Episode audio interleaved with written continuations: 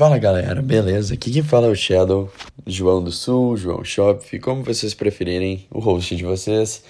E hoje no nosso quarto episódio da Taverna do Dragonite eu tô trazendo três convidados muito, muito honrosos, muito legais, que fazem um baita de um esforço na comunidade para promover torneios e a felicidade para vários dos players.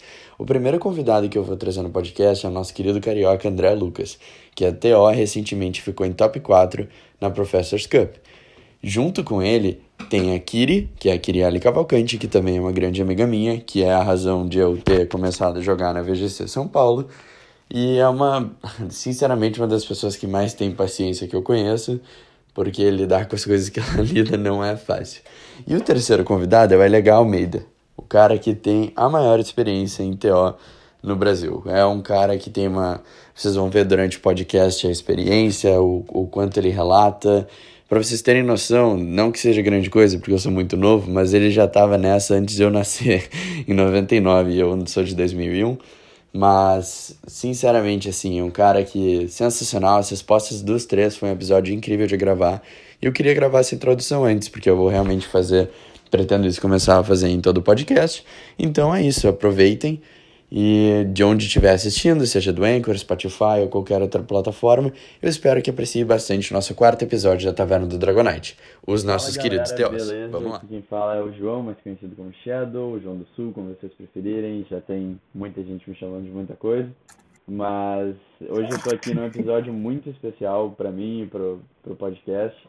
E espero que vocês aproveitem muito com os nossos queridos TOs, as pessoas que fazem acontecer os torneios para os players de verdade e que se esforçam muito e por mais que não pareça assim, porque eu até esses tempos atrás vi uma discussão sobre se deveria ou não e até quero trazer, eu não botei nas perguntas porque era o elemento surpresa, mas a discussão Eita, de um pessoal falando sobre deveria ou não pagar TO num negócio de quando faz evento online, eu acho ridículo não pagar porque o esforço que eles fazem só quem é próximo de algum TO entende, então é isso, tem que valorizar porque são incríveis e são pessoas que botam muito tempo delas para fazer a gente sorrir e elas sorriem junto com a gente. Enfim, depois dessa intro agora, então eu queria apresentar meus queridos e a minha querida convidada, começando pelo André Lucas, pode dar boa noite pro pessoal. Boa noite, gente. É... Não sei o que falar. Estou acostumado a só ficar atrás do rolê. A gente não aparece nas coisas. Ah, exatamente esse, esse ponto que tu já começou é exatamente o motivo de eu ter trazido. É porque vocês merecem muito mais, muito mais crédito do que as pessoas podem pensar, então eu queria trazer a luz para vocês. Então, Kiri, contigo. É, bom, eu sou Kiriali. Meu nick que vocês me veem pelo Discord é Kirisagui. E é isso, moro atualmente em São Paulo, mas sou de Recife, Pernambuco. Então tá. E o meu terceiro uh, convidado é Legal Almeida. Opa, e aí galera, eu sou Legal Almeida, conhecido também como Luiz Henrique, por ninguém. Não, acho que pela minha avó e pela minha mãe. Luigi por uma galera mais antiga. E estamos aí. Obrigado pelo convite. Vamos ver. Hoje. O negócio nem começou e tu já tem uma pergunta surpresa. Eu tô com medo do que mais vai vir. Mas vamos lá. Exatamente. Essa pergunta é muito. Vai ser muito boa também, porque essa discussão surgiu quando teve o torneio do Zelda VGC, que eu sou bem novo no formato, como uhum. o pessoal deve saber, mas tinha esse torneio antigamente. E aí ele resolveu falar que ah, todo o dinheiro vai ser para os players, por isso ele tipo, começou a falar ah, que deveria ser assim. E aí começou uma discussão muito grande no Twitter. Então a gente, bom, a gente vai abordar isso com certeza, mas eu queria começar perguntando para o André a primeira pergunta que é uma das mais legais também, que é por que que decidiu ser TO, né? E quando que começou? André? Cara, para ser bem sincero, eu decidi ser TO, falei, beleza, não vou mais jogar, o dia que eu percebi que eu não sabia jogar. Pô, tu roubou minha resposta, mano. eu, eu acho que isso é um tema. Acho que isso é um tema normal pra, pra galera que, que é TO, que é juiz, né? Mas. Assim, eu tinha feito por acaso a prova para ser TO e para ser juiz. E calhou de ser próximo ali do, do, do primeiro like, em 2017, ali eu comecei em 2017.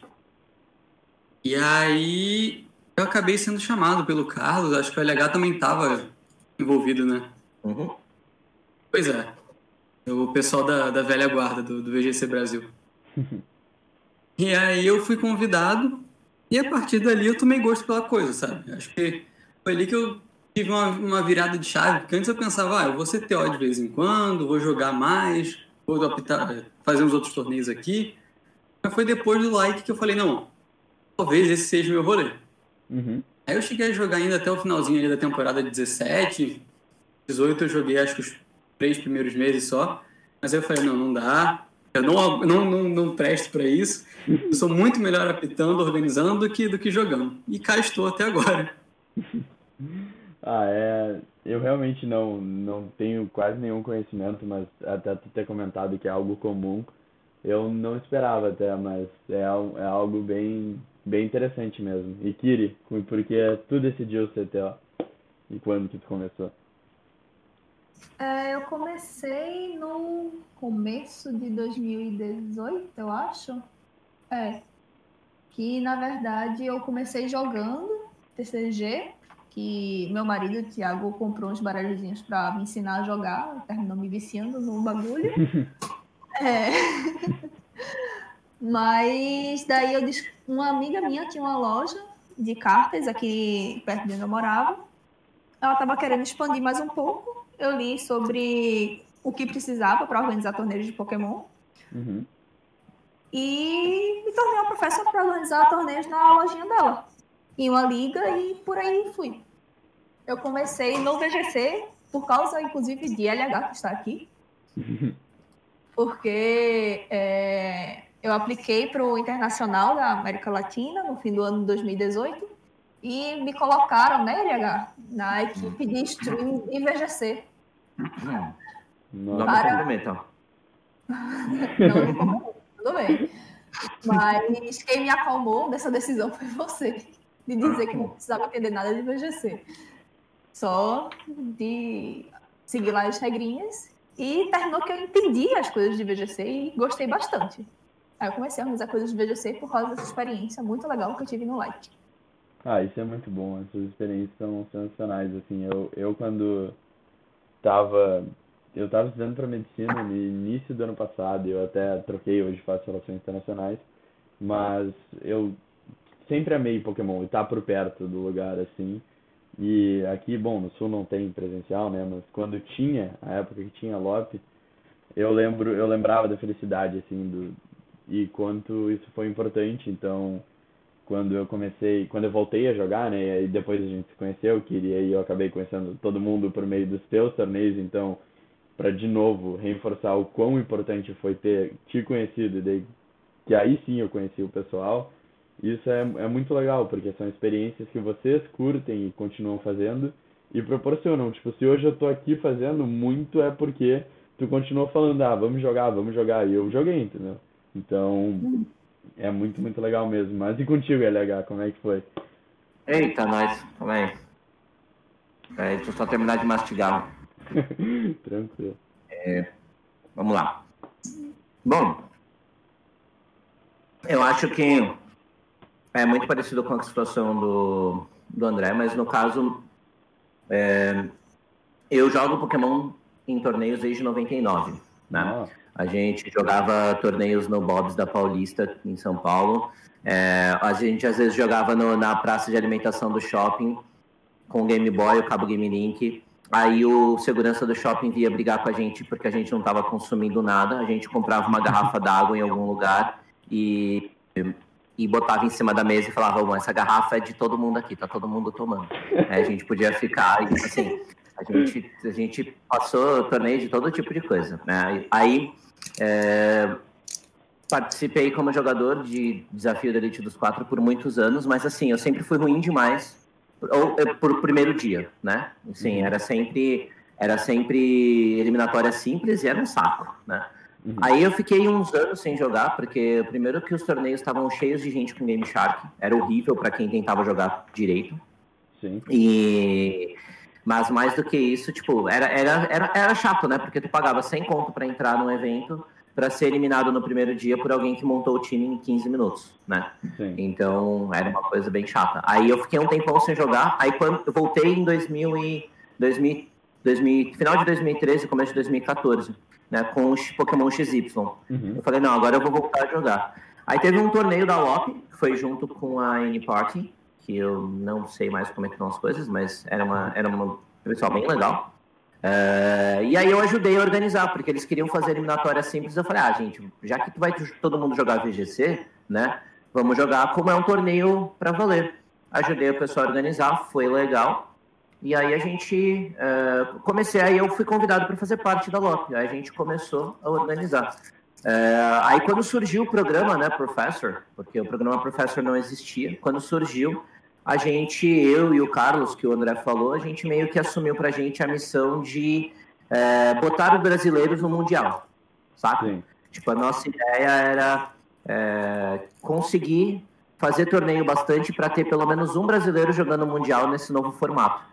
É, e aí foi assim que a gente começou. Teve a ajuda de um, de um organizador daí do Sul, o Soli, que é um cara que todo mundo do, do, do, do, todo mundo que é professor, todo mundo que já participou dos torneios por aí curte bastante, ele é uma gente boa.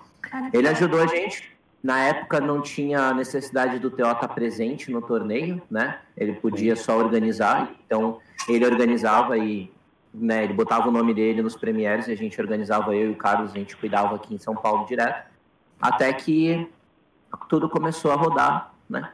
E aí o resto é história. Ah, muito legal saber, até porque eu não conheço, eu não conheço ele, tenho vontade, até como a gente já tem conversado, da tua vinda e quanto isso vai ajudar aqui, porque eu tenho, eu conheci um pessoal na, na LOP quando eu tinha, é que eu, tu, tu contou agora que tu jogava em 99, eu sou 2001, eu não era nem nascido nessa então, então aí, aí já começa por aí, eu não era nem nascido. E, a gente vê que a Pokémon une gerações, né? Exatamente, une mesmo. E aí que tá, eu, eu ia pra jogar nos, nos shoppings aqui, né? Porque tem um shopping total aqui em Porto Alegre, que era onde acontecia. E era bem nessa lógica também, porque não podia ir lá sem consumir. E eles ficavam tentando mandar embora. E não, e outra, era pago os torneios, então e eles não podiam cobrar ali dentro. Era muito engraçado, porque chegava segurança e chegava alguém ali e pegava alguma coisinha também. Eu até me relacionei com isso que tu falou. Mas eu tinha 12 anos na época, então eu nem sabia o que eu estava fazendo ali. Eu só estava indo ali, eu, eu acabei indo num daqueles eventos que tinha, que era, acho que era Street Pass, eu não tenho certeza, no 3DS, não sei. Que era... Era da hora. É, era esses eventos. E aí eu, eu conheci um, um jogador que falou, ah, eu vi que tu tá com um jogo de Pokémon, amanhã vai ter a LOP. E eu falei, pô, tô indo, né? Nem sei o que é.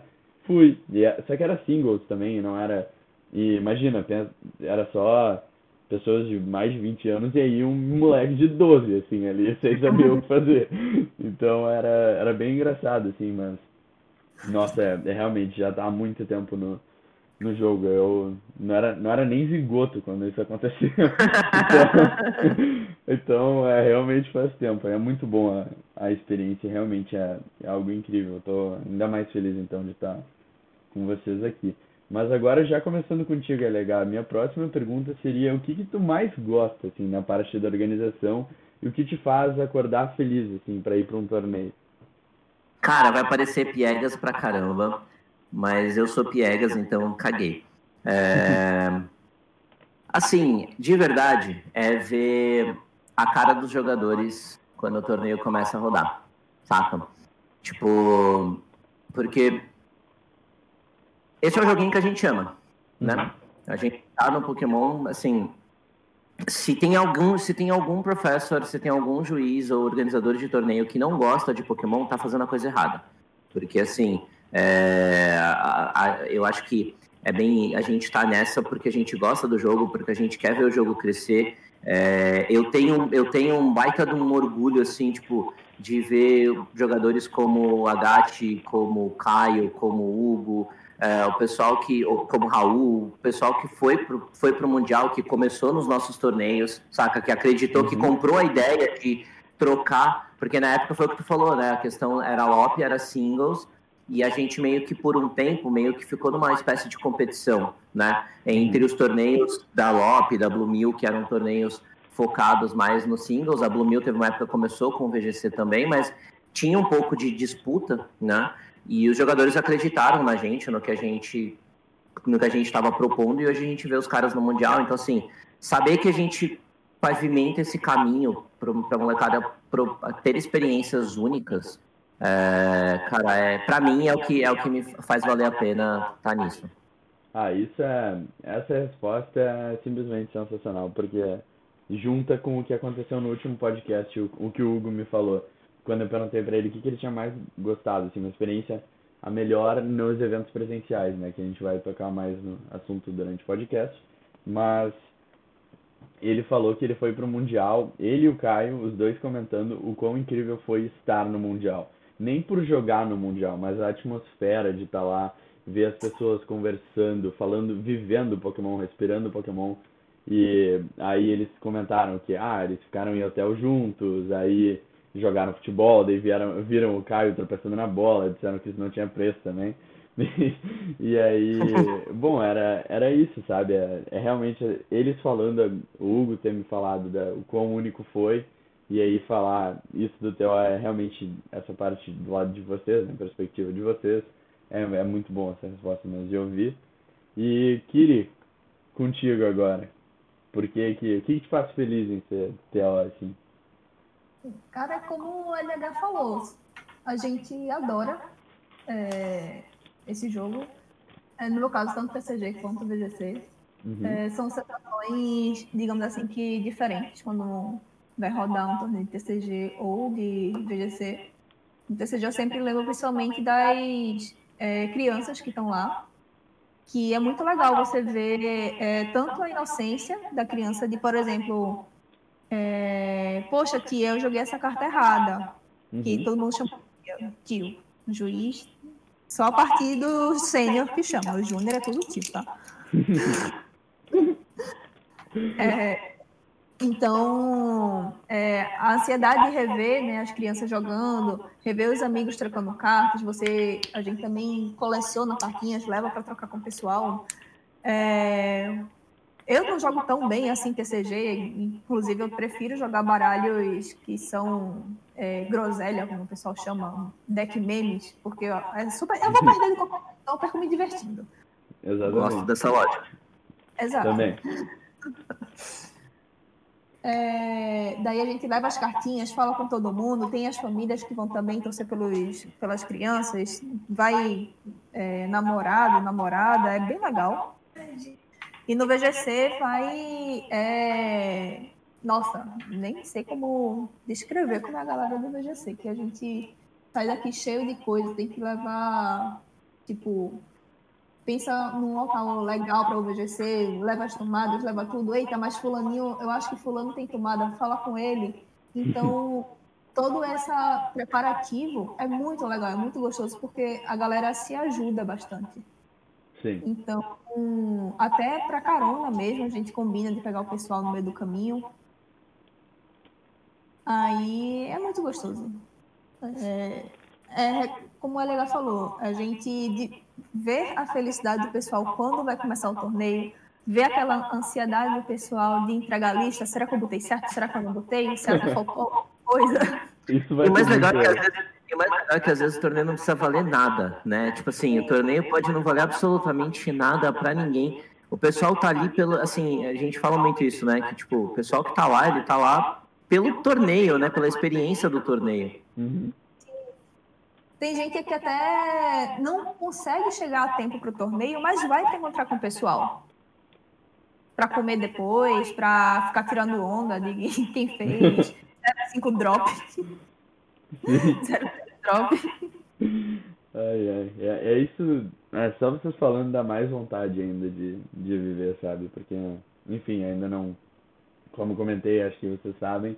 Mas se não, eu ainda não joguei nenhum evento presencial de VGC, então. E eu não, não tenho muitas memórias da LOP, porque, como eu falei, eu tinha 12 anos, então eu não lembro de nada, assim. Eu só lembro de ver as pessoas tudo mais velhas que eu não entender nada. E eu perder todos os jogos, né, obviamente. Mas, mas era, Enfim, eu tenho muita vontade de conhecer o pessoal, porque eu acho que isso que tu falou queria muito, muito verdade da a parte da comunidade, sabe? Porque me abraçaram muito, assim, eu me sinto muito abraçado pela como sendo um, um cara de fora, assim, que como aqui não tem ninguém, né? Por enquanto, por enquanto. Que Já já chega aí, relaxa. é, exatamente, já já tu tá aqui, já Ano que vem, até o ano que vem aí. É, daí já, aí já começa a ficar tudo mais legal, mas até lá é muito bom ver o pessoal assim de, de longe, de São Paulo, ou até Minas, o Kids, o pessoal do Pará, tudo assim, me acolhendo na comunidade é, é muito bom. Eu acho que isso é, é um ponto incrível que tu tocou mesmo. Mas e contigo, André? O que que te faz feliz para ir pro torneio? O que que tu mais gosta no torneio? Pô, eu vou, eu vou acabar me re- repetindo o que o pessoal já falou, porque eu acho que assim, a gente não vai rodar torneio para para jogadores, a gente vai ver nossos amigos, tá ligado? A gente vai o pessoal, mesmo que não seja o pessoal frequente, a pessoa que chega a primeira vez que vai jogar um torneio, aquele cara gosta o suficiente de Pokémon para sair no domingo, 8 e meia da manhã de casa, para ficar jogando até sabe lá que horas. Então, assim, aquele cara vai ser seu amigo, sabe? Sim. E, e é muito bom, assim, você ver a galera. Não, vamos sim, que não sei o quê. É, aqui no Rio, por exemplo, que teve uma, uma queda de participação no finalzinho de 19, o pessoal tava meio, ah, vou esperar o Switch, não sei o quê. Aí, um ano atrás, quase, acho que foi tipo dia 16 de, de, de fevereiro, alguma coisa assim, de 2020, eu decidi fazer um torneio só que 16 de fevereiro é carnaval aqui no Rio de Janeiro. e mesmo assim, saíram, acho que deu tipo 12 pessoas Nossa, num sábado de carnaval. Nossa. nossa, é Aí bastante. vocês Demais. ganharam da gente, hein? A gente conseguiu botar, a gente conseguiu botar 10 num domingo de Páscoa. Aí, ó. O pessoal dropou o bloquinho pra, pra jogar Pokémon. Não, Inclusive, foi é- mais dado a pandemia. Se não fosse a pandemia, talvez tivesse aparecido mais de 12 pessoas no- nos outros torneios. Porém. Mas é, é, é isso, sabe? É, é ver a galera, ver o pessoal que chegou, pô, não sabia montar um time direito, começou a conversar com o pessoal mais experiente, volta você vê a evolução do cara, tanto jogando quanto a evolução social, ele tipo, fazendo amizade com as outras pessoas. Uma parada assim, acho que não, não tem outra coisa para ser melhor do que isso. E outra Ah, coisa interessante, João, é Pode que falar. a gente que é organizador, né? gente- por exemplo, eu levo o meu Switch porque eu tenho que rostear o torneio. Uhum. Então, joga nele, só fico fazendo nada. Se chegar alguém novato pra jogar, eu empresto meu Switch jogar. Ah, isso é muito legal. E muitos jogadores que têm mais de um console é, levam. Porque, por exemplo, a namorada tem, mas ela não vai jogar o torneio, leva o dela. E se for alguém, assim, é, ah, estou passando por aqui, que interessante, é um torneio. Posso jogar? Pode, pode sim. Tem aqui um console para você. Gente, tem aí um time, pra- cada um emprestava um Pokémon, juntava na hora e caldo de cana. O cara saía jogando. Ah, é. Inclusive, a gente já teve um, a gente já teve um cara que um, um guri que ele foi para ele foi pro torneio só para só para encontrar o pessoal. Ele não tinha jogado nenhuma partida até então, é um, um guri mais que já joga faz um tempo, né, Kiri? E tipo, ele chegou lá, pegou o console emprestado, pegou um time emprestado e ganhou o torneio. Ah, não, peraí, você tá falando Vini, aí é sacanagem. Não, mas é o tipo de coisa, é o, ti- é o tipo de coisa que assim, tipo, não é uma coisa que rola justamente por causa dessa questão da amizade, porque tecnicamente falando, ninguém precisava emprestar um console pro cara jogar, entendeu? Sim, mas estou dizendo que mesmo pessoas desconhecidas vão e a gente Ah, sim. empresta. Isso Na sim. época do 3DS era mais fácil, porque o 3DS Nossa. era mais barato, né? É. É verdade, é verdade. E dia que a gente levar cinco consoles extras. Uhum. Verdade, verdade. Tinha jogador com quatro, cinco consoles, ele levava todos. Só ele que fechava o torneio, entendeu? Sim. Nossa, aí sim. Então, se você que está ouvindo agora não foi um torneio presencial, não tiver o console, não tiver o time, não importa, vá. Lá a gente resolve. Ah, isso é, isso é sensacional. Porque, nossa, é, é realmente assim. Eu sei que, por exemplo, eu tenho um amigo que até encontrei hoje, tava, tava conversando com ele, saí no shopping e encontrei um amigo meu. E, e ele jogava no 3DS e ele falou, nossa, animava voltar, mas eu não tô afim de, de investir no Switch agora. E aí quando ele falou, eu fiquei, pô, imagina se tem uma oportunidade dessa, sabe? Ele vai lá, joga um torneio e dele fica, não, não, agora eu quero, eu realmente gostei muito, eu quero quero investir. Aí já traz mais uma pessoa para a comunidade. Então, exatamente, é, é incrível que vocês fazem isso também. Mas, nossa, é muito, muito bom mesmo de saber. O Rashik mandou aqui. Rashik mandou um beijo e abraço para todo mundo. Ah, é, né? A gente pode olhar no canal as perguntas do pessoal, né? Pessoal é, exato, ele, ele mandou ali. E, enfim. Me. Eu vou botar. Tá, o Rashik tá me avisando aqui que a minha voz tá meio baixa, eu falar mais. Mas realmente o que vocês tinham falado que tá um pouquinho abafado, eu vou, vou falar um pouco mais alto. Obrigado, Rashik, por ter avisado. E. Bom, vou botar aqui o. Pronto. Então, assim, é, agora vamos seguindo para para a próxima pergunta, que agora até antes de ir para a próxima eu queria tocar nesse nesse assunto porque realmente é mais debatível assim. E aí é o seguinte, essa questão que eu comentei, então o contexto da pergunta, que vai começar por ti, André, mas o contexto da pergunta é o seguinte: teve o torneio, a organização e esse eu não, eu não sei se ele é TO ou não, acredito que sim, se ele está rodando, mas Uh, esse, teve esse torneio do Zelda, que é um jogador dos Estados Unidos, se não me engano. E, e ele fez a. colocou no, uma enquete no Twitter perguntando se, se a gente achava que eventos online TOs deveriam ser pagos. E eu acho que, a minha opinião, já deixando com certeza, porque mesmo que tenha isso que vocês comentaram agora de a, toda a questão da experiência única, trazer uma coisa bem legal para o pessoal, ainda assim vocês estão lá trabalhando, vocês estão realmente lá botando esforço, corrigindo o cara que manda o team list errado um minuto depois, três minutos depois, ou manda, ah, quero me inscrever cinco minutos antes, vocês têm que lidar com tudo isso. Então, com certeza, eu, eu acho que sim, mas queria ouvir de vocês a opinião de cada um, começando pelo André. Cara, eu, é, é, eu acho que o, a questão tudo bem que online é um pouco mais tranquilo da gente pensar isso, porque não tem locomoção, é, o risco de ficar levando computador para lá e para cá. Mas é, é complicado do ponto de vista de crescer comunidade, por exemplo. A gente sabe que torneios pagos tendem a atrair menos gente. Até conversando com a Kiri um tempo atrás, a gente vendo mais contas, é, perguntando para a comunidade e tal. E de fato, assim, abaixa muito a, presença de jogadores. Então, é, a gente fica um pouco com o pé atrás. Porém, é aquela coisa assim, eu pensava. É, o meu jeito de pensar a respeito disso é mais ou menos o mesmo do, do presencial, que assim, para mim, um torneiozinho pequeno, um mid-season, um, um Premier Challenge, uma dobradinha que seja, pagou meu, meu, minha comida ali, pagou meu transporte, tá tranquilo. Sabe? Sim.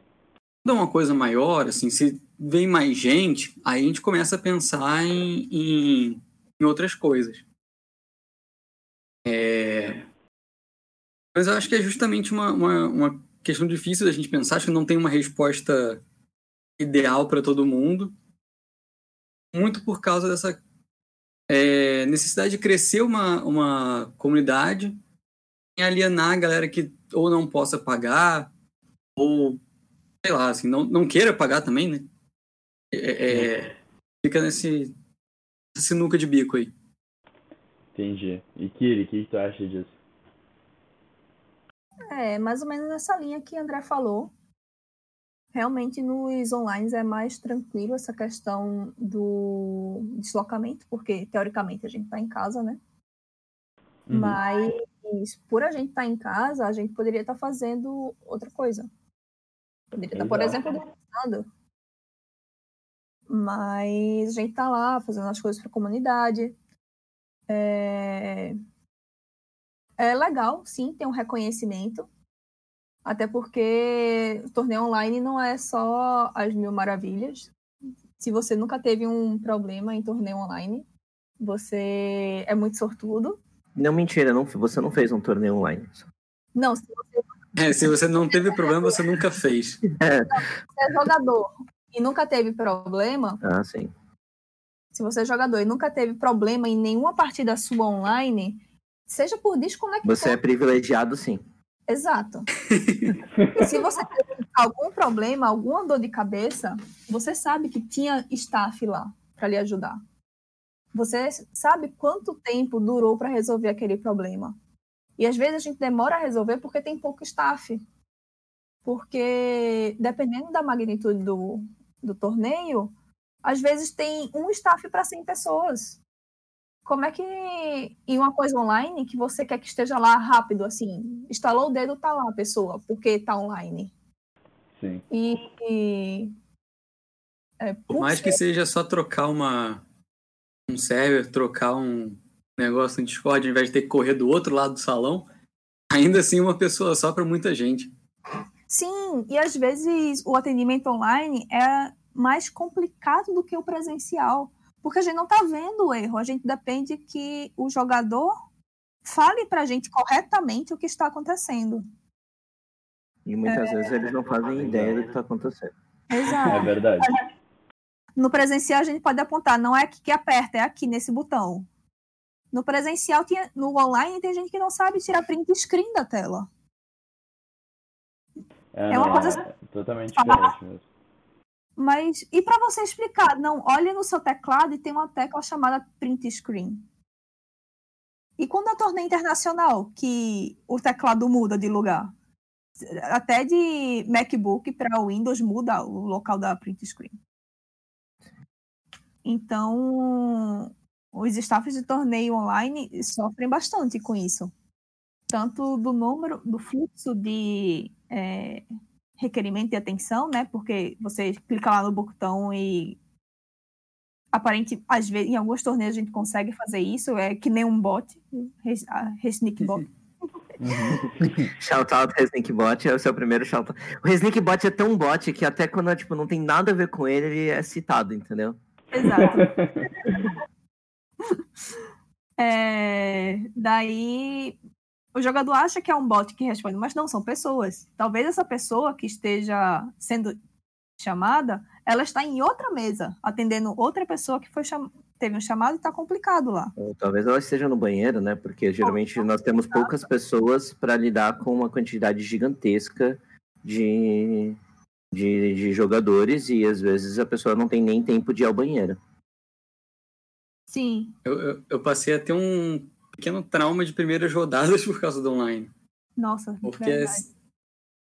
é, no, no, na segunda Players Cup, que eu, a Kiri tava apitando junto comigo, toda, todo começo de rodada, mas principalmente a primeira, start round, um minuto depois tinha 15 chamadas no Battlefy e todo mundo desesperado, que tinham quatro juízes no staff. Era assim, quatro mesas para cada um e vamos resolver, porque também o cara também não vai ficar lá esperando 10 minutos, não tem como. É, é uma doideira. Não, total. Eu, eu vou até confessar pra vocês que agora já vou ler aqui umas coisinhas que vieram no chat, mas no primeiro desafio Latam, eu lembro que o primeiro desafio Latam, o primeiro torneio, a primeira rodada deu um problema que atrasou, acho que um, sei lá, quando acabou assim a rodada, deu uma hora de intervalo entre uma e outra, porque tinha dado algum problema.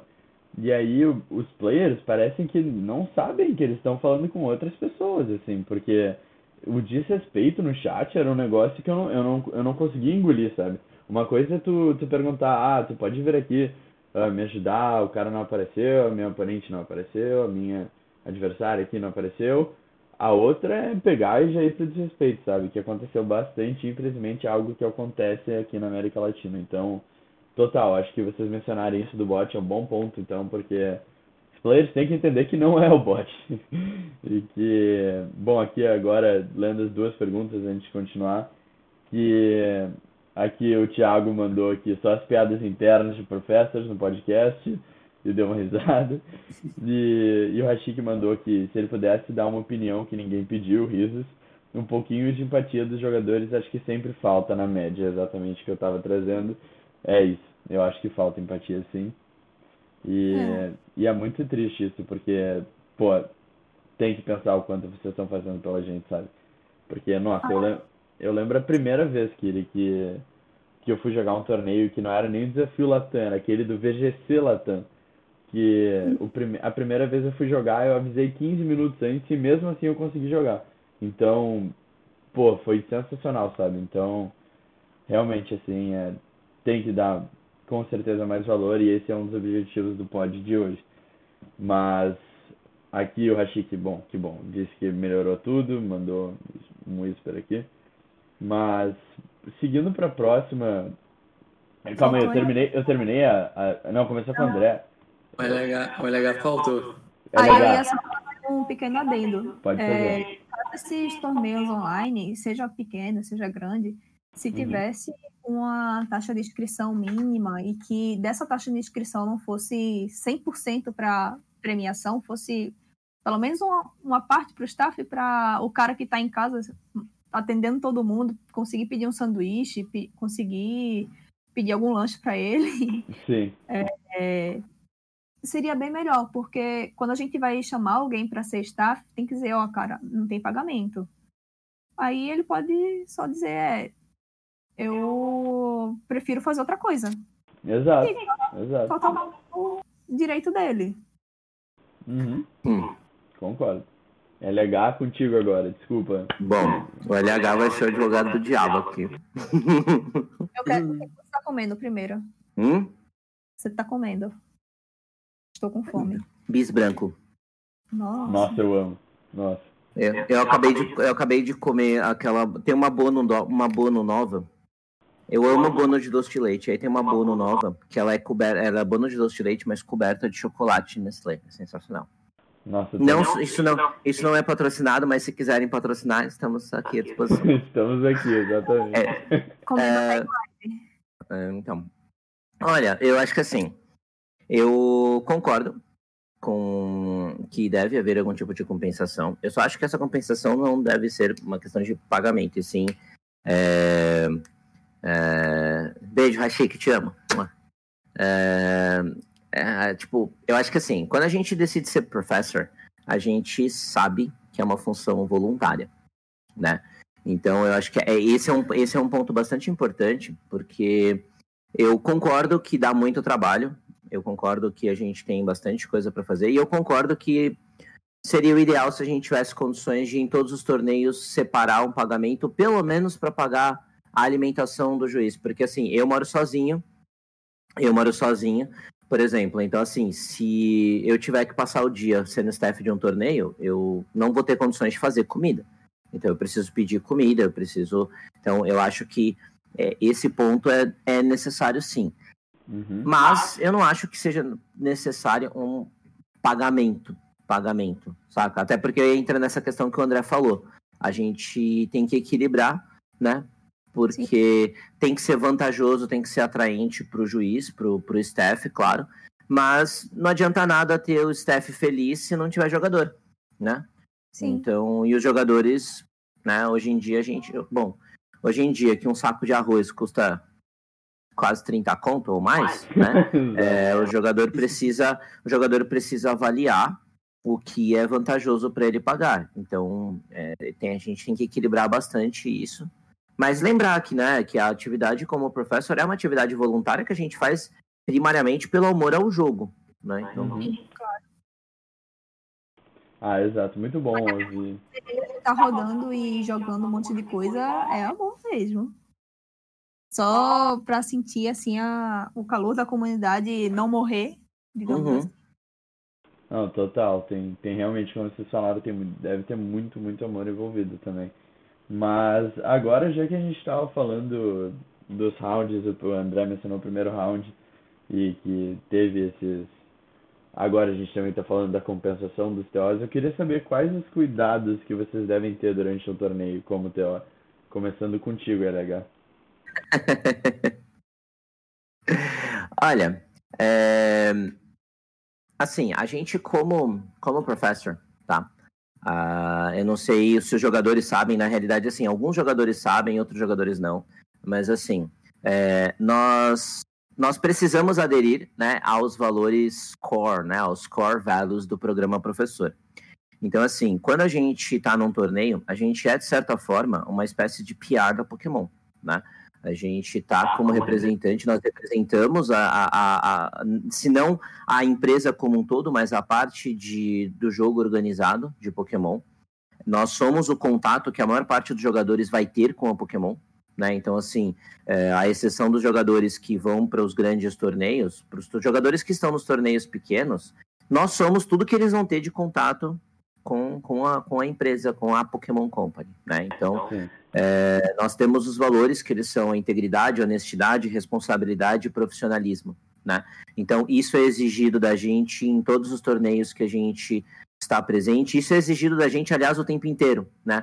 Porque se a gente falar alguma besteira, se a gente é, provocar algum jogador, se a gente provocar algum mal-estar, se a gente falhar com esse tipo, com essas representações, a gente pode perder o direito de ser professor, né? Então, é, então a gente a gente tem que imaginar que assim qualquer palavra que a gente falar numa rede social é isso. Tem jogador que cobra, por exemplo, ah, mas aquele jogador foi banido do torneio tal e vocês não falaram nada. Foi um erro daquele juiz. A gente não tá lá, entendeu? A gente não sabe todo, todas as decisões que foram envolvidas, todas as análises que foram feitas. Então, seria irresponsável da gente por exemplo, falar contra outro professor não seria profissional, não seria ético, né? Então, total, assim, total. Nós, nós, temos que, todas as vezes que a gente vai se envolver, que inclusive a gente estar aqui, né? Nós estamos os três aqui como professores, como TOs, falando para a comunidade de Pokémon que está assistindo, para a comunidade que vai ouvir depois no podcast. E assim, o tempo todo a gente tem que pensar na integridade, na honestidade, na responsabilidade e no profissionalismo, que são as bases do que é ser professor Pokémon. Entendeu? Não é só organizar um monte de fazer uma prova e organizar o torneio. A gente tem que estar com isso na cabeça o tempo inteiro. Sensacional. Sensacional essa resposta. Não tenho, não tenho nem o que dizer. Bom, Kiri, eu vou passar para ti agora, porque eu tô, tô sem o que dizer aqui. É, vou falar de então de outra parte, fora isso que a LH já falou, que os cuidados que a gente tem durante o torneio e antes do torneio. Lembra que eu falei um tempinho atrás, alguns minutos, uhum. que a gente está lembrando quem tem tomada? Aí, eu já fui naquele local, onde é que tem tomada? Porque a gente está rodando um torneio de videogame. Os consoles precisam ser recarregados. E Sim. nem sempre todos os jogadores levam, por exemplo, o seu próprio carregador do Switch. Eu nunca a tinha pensado nisso. Nunca. Pois é. Foi agora. Leve o seu carregador. Por favor. É, Sim. E uma extensão, se puder. Exato. É bom saber, é bom saber. fazer postagens constantemente de checklist para o torneio. O seu console, já teve gente que foi jogar sem console, não me pergunte por quê. é... Como é que é? Um jogo, assinatura do Nintendo Online, porque é obrigatório. É... Se possível, levar uma extensão para você garantir que a tomada vai chegar até onde você está sentado. Nós, como TOs, tentamos ao máximo levar extensão, mas às vezes a gente não tem 5, 10 extensões para todo mundo. A gente leva uma, duas. E daí distribui. A gente também leva fita adesiva para quê? Para colar o fio da extensão no chão para ninguém tropeçar. Nossa a gente tem que ver o tamanho da extensão e também tomar cuidado com o encaixe da extensão, porque a gente sabe que o, o Nintendo Lite, até pouco tempo atrás, só era daquela tomada chata. Então, se a gente levasse uma extensão de três pinos, ela não ia entrar. Ia ter que colocar um adaptador e o adaptador iria ocupar dois espaços ou três da, da extensão.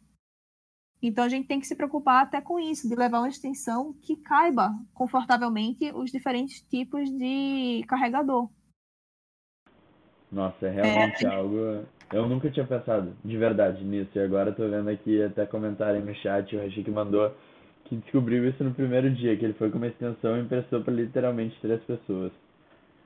E, Sim. e o Thiago também comentou que lembrando que a responsabilidade de manter o sistema carregando, carregado é do jogador. Ou seja, precisa ter tomada, mas fique de olho na sua bateria. É, é isso aí mesmo. Eu, eu, não, eu realmente não tinha pensado nessa parte. Porque eu sempre tô, eu tô acostumado a jogar com o Switch na dock, então ele sempre fica carregado, só que agora faz totalmente sentido e eu agora já tô mais preparado para o torneio, então muito obrigado desde já. Vou tentar levar uma extensão e carregador, mas enfim. Ai, ai. também tem que levar a team list impressa, branca, né? Em branco, no caso. A gente sempre orienta e disponibiliza o PDF para os jogadores, ou preencherem na mão mesmo, na folha de caderno que seja, ou então imprimirem em casa e já levarem pronta do Uhum. torneio, mas isso a gente sabe que não acontece, né? Então a gente sempre também tem que levar a team list é, impressa, tudo bonitinho, para. Ai, gente, cheguei. Quero jogar muito bem. Você fez a team list? Não, o que é isso? Muito eu no meu primeiro torneio. Agora eu tô aprendendo todas, aí vai parecer até que sou experiente. A gente tem que levar caneta, uma de cor diferente, seja vermelha, rosa, azul clara, e outra azul ou preta, para os jogadores preencherem a team list deles e a gente poder emprestar, porque vem muita gente chegando. A gente pega o quê? Os jogadores mais experientes, por exemplo, o Rashik, que está aí no chat, agora já sabe preencher team list. Então, se chegar um jogador novo, eu, LH, André, se vemos que o Rashik está de boa, vai falar: Oi, cara, vem cá, senta aqui, por favor. Rashik, sem, é, pode ensinar para ele como preenche a team list? Uhum. Aí os próprios jogadores mais experientes vão ajudando também a gente nesse processo. É, não, É. Isso, isso é muito, isso é muito legal, de novo, ponto para a comunidade, porque realmente isso foi, foi muito assim comigo no início, muita gente ajudando. Então, aqui agora até o ah, ambos, Thiago e Rashik comentaram de novo. O Thiago mandou que essa checklist do torneio salva muita gente. O Rashik concordou e disse que tem que colocar o Gastrodon certo, para lembrar o pessoal. Porque tem as duas formas, né? Aí o Thiago botou riu e falou que esse Gastrodon foi um trauma na vida de algumas pessoas. E o Rashik lembrou que vai estar sempre lá para ajudar. Realmente, é, o Rashik até que tinha comentado esse, essa história do Gastrodon na, no pod, ah, no segundo episódio. E realmente é, é o tipo de coisa que tem que tomar muito cuidado. Eu já vi, é, o Caio citou um exemplo de um, um jogador que tinha ido com Metagross, né? E aí quando tu coloca no showdown, aparece o primeiro é Iron Head. Tipo, tu quer colocar Iron Head e o primeiro aparece Iron Defense. Então, o cara não pôde clicar Iron Head no torneio porque ele tinha Iron Defense, que não fazia nenhum sentido pra ele naquele, naquele exato set. Então, realmente tem que tomar cuidado, é algo que eu, eu nunca fiz, então eu já vou, já vou com calma nessa. E aí a Mas- gente aconselha, a gente aconselha o jogador a fazer a, a ficha impressa.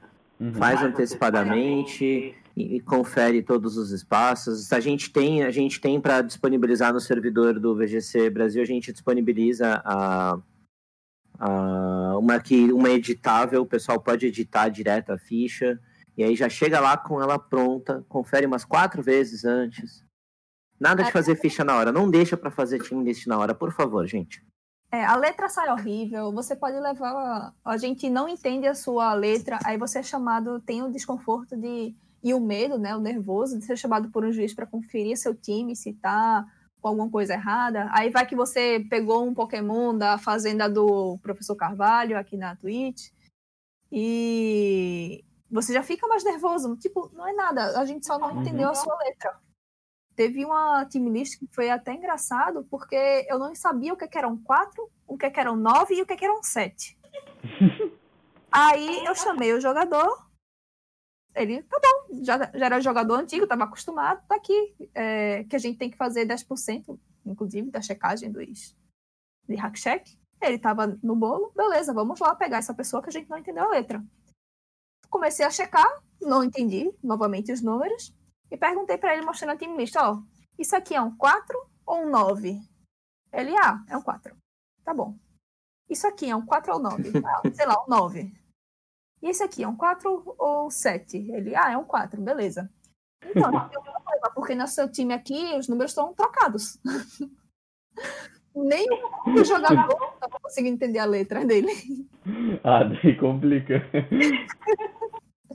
Nossa, então, o Hashik até agora, uma mini pausa, pessoal, ele me colocou a...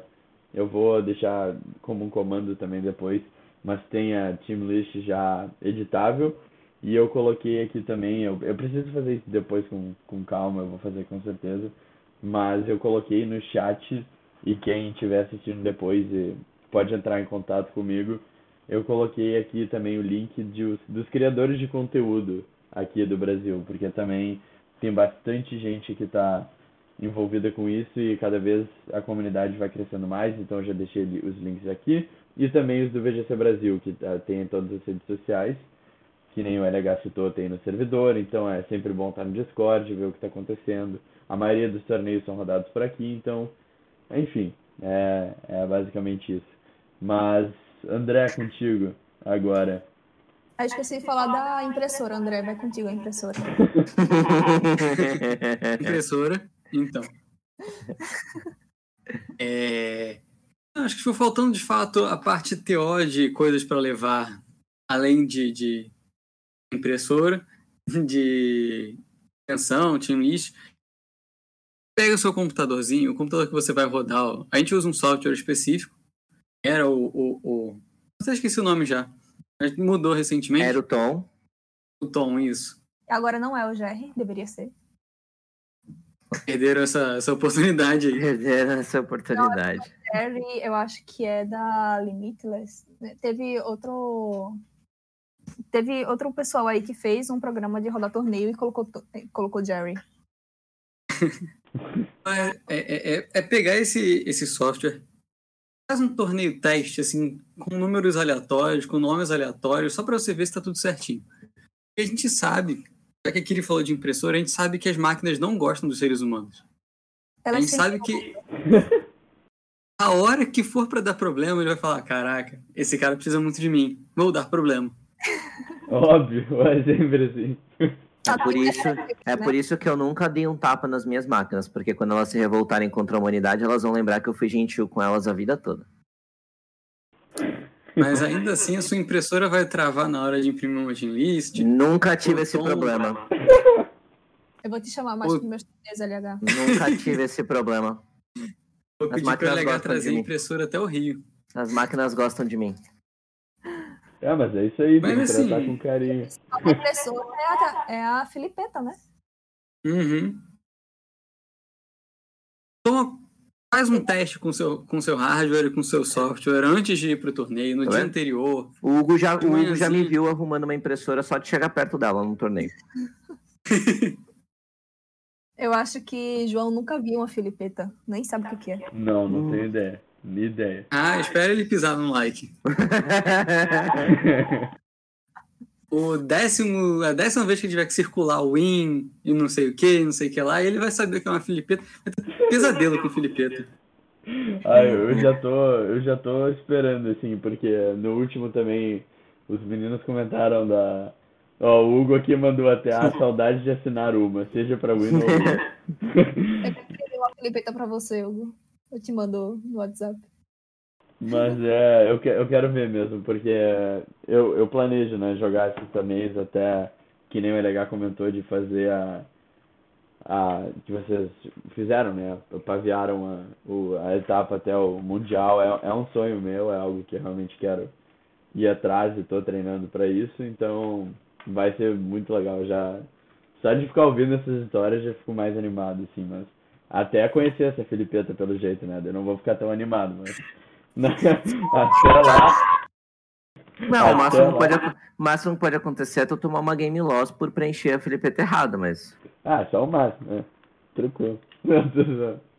E tem que correr atrás do. Você ganha tudo de 2-0. É, e correr atrás do oponente, inclusive dentro do banheiro, para ele poder assinar a Filipeta nova. Uhum, isso também. Sério, isso, isso já aconteceu com vocês, tipo, de verdade? Já. Como? Já, já porque a, a, responsabilidade de assinar, de ter a Filipeta pronta é de quem ganhou. Então, tipo, o cara que ganhou, ele tem que entregar a Filipeta. Para isso, ele tem que ter a garantia de que o adversário assinou. Se o adversário assinou e saiu, não assinou e saiu correndo, ele tem que ir atrás do adversário pro cara assinar. Ou então, se o adversário assinou e o ganhador perdeu a filipeta, por quê? Hum, X razões, ele tem que ir de novo atrás do cidadão, procurar ele num evento de mais de mil pessoas, às vezes. Meu Deus.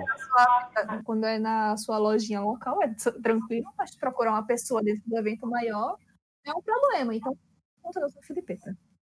Ah, então isso o Battlefy ajudou um pouquinho, né? Porque o Battlefy ele só coloca o report score e já coloca tranquilo, né? O Hugo aqui comentou que o pior é que ele já viu cada BO por causa dessa filipeta.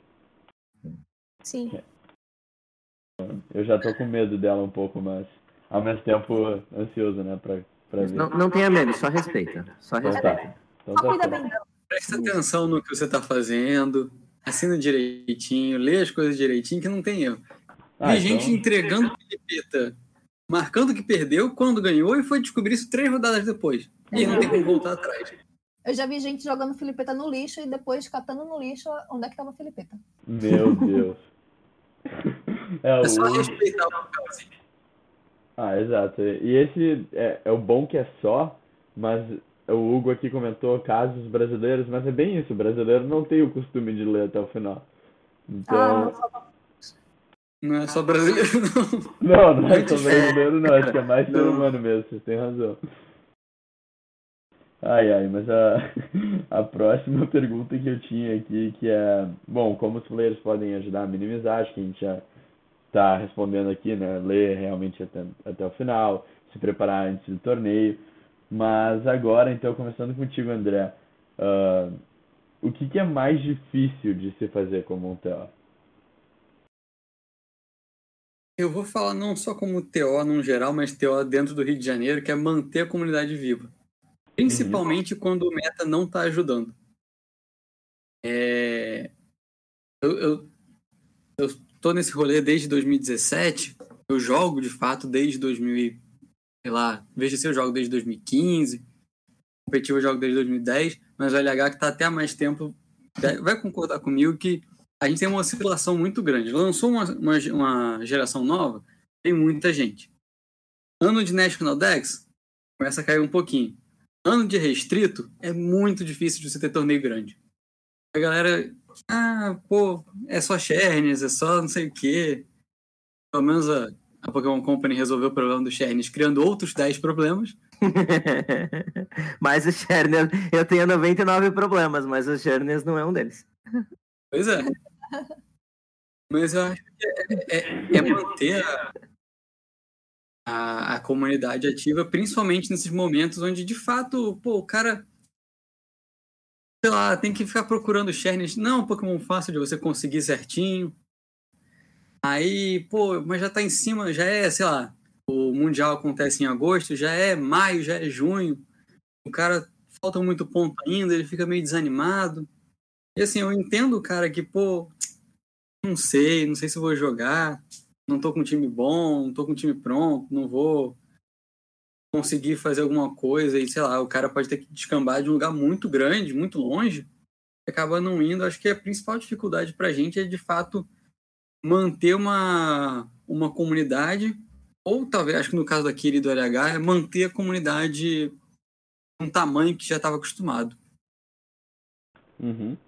Não, total. Eu- E eu, acho que isso que tu comentou, ah, principalmente do início de formato, o pessoal tá mais animado. Eu falo por experiência própria que é isso mesmo. É esse meu objetivo principal para essa nova, para esse novo formato com um só restrito é é- não é levar a sério porque eu sempre levo a sério, mas ficar motivado os prováveis, acho que é três meses de season por aí.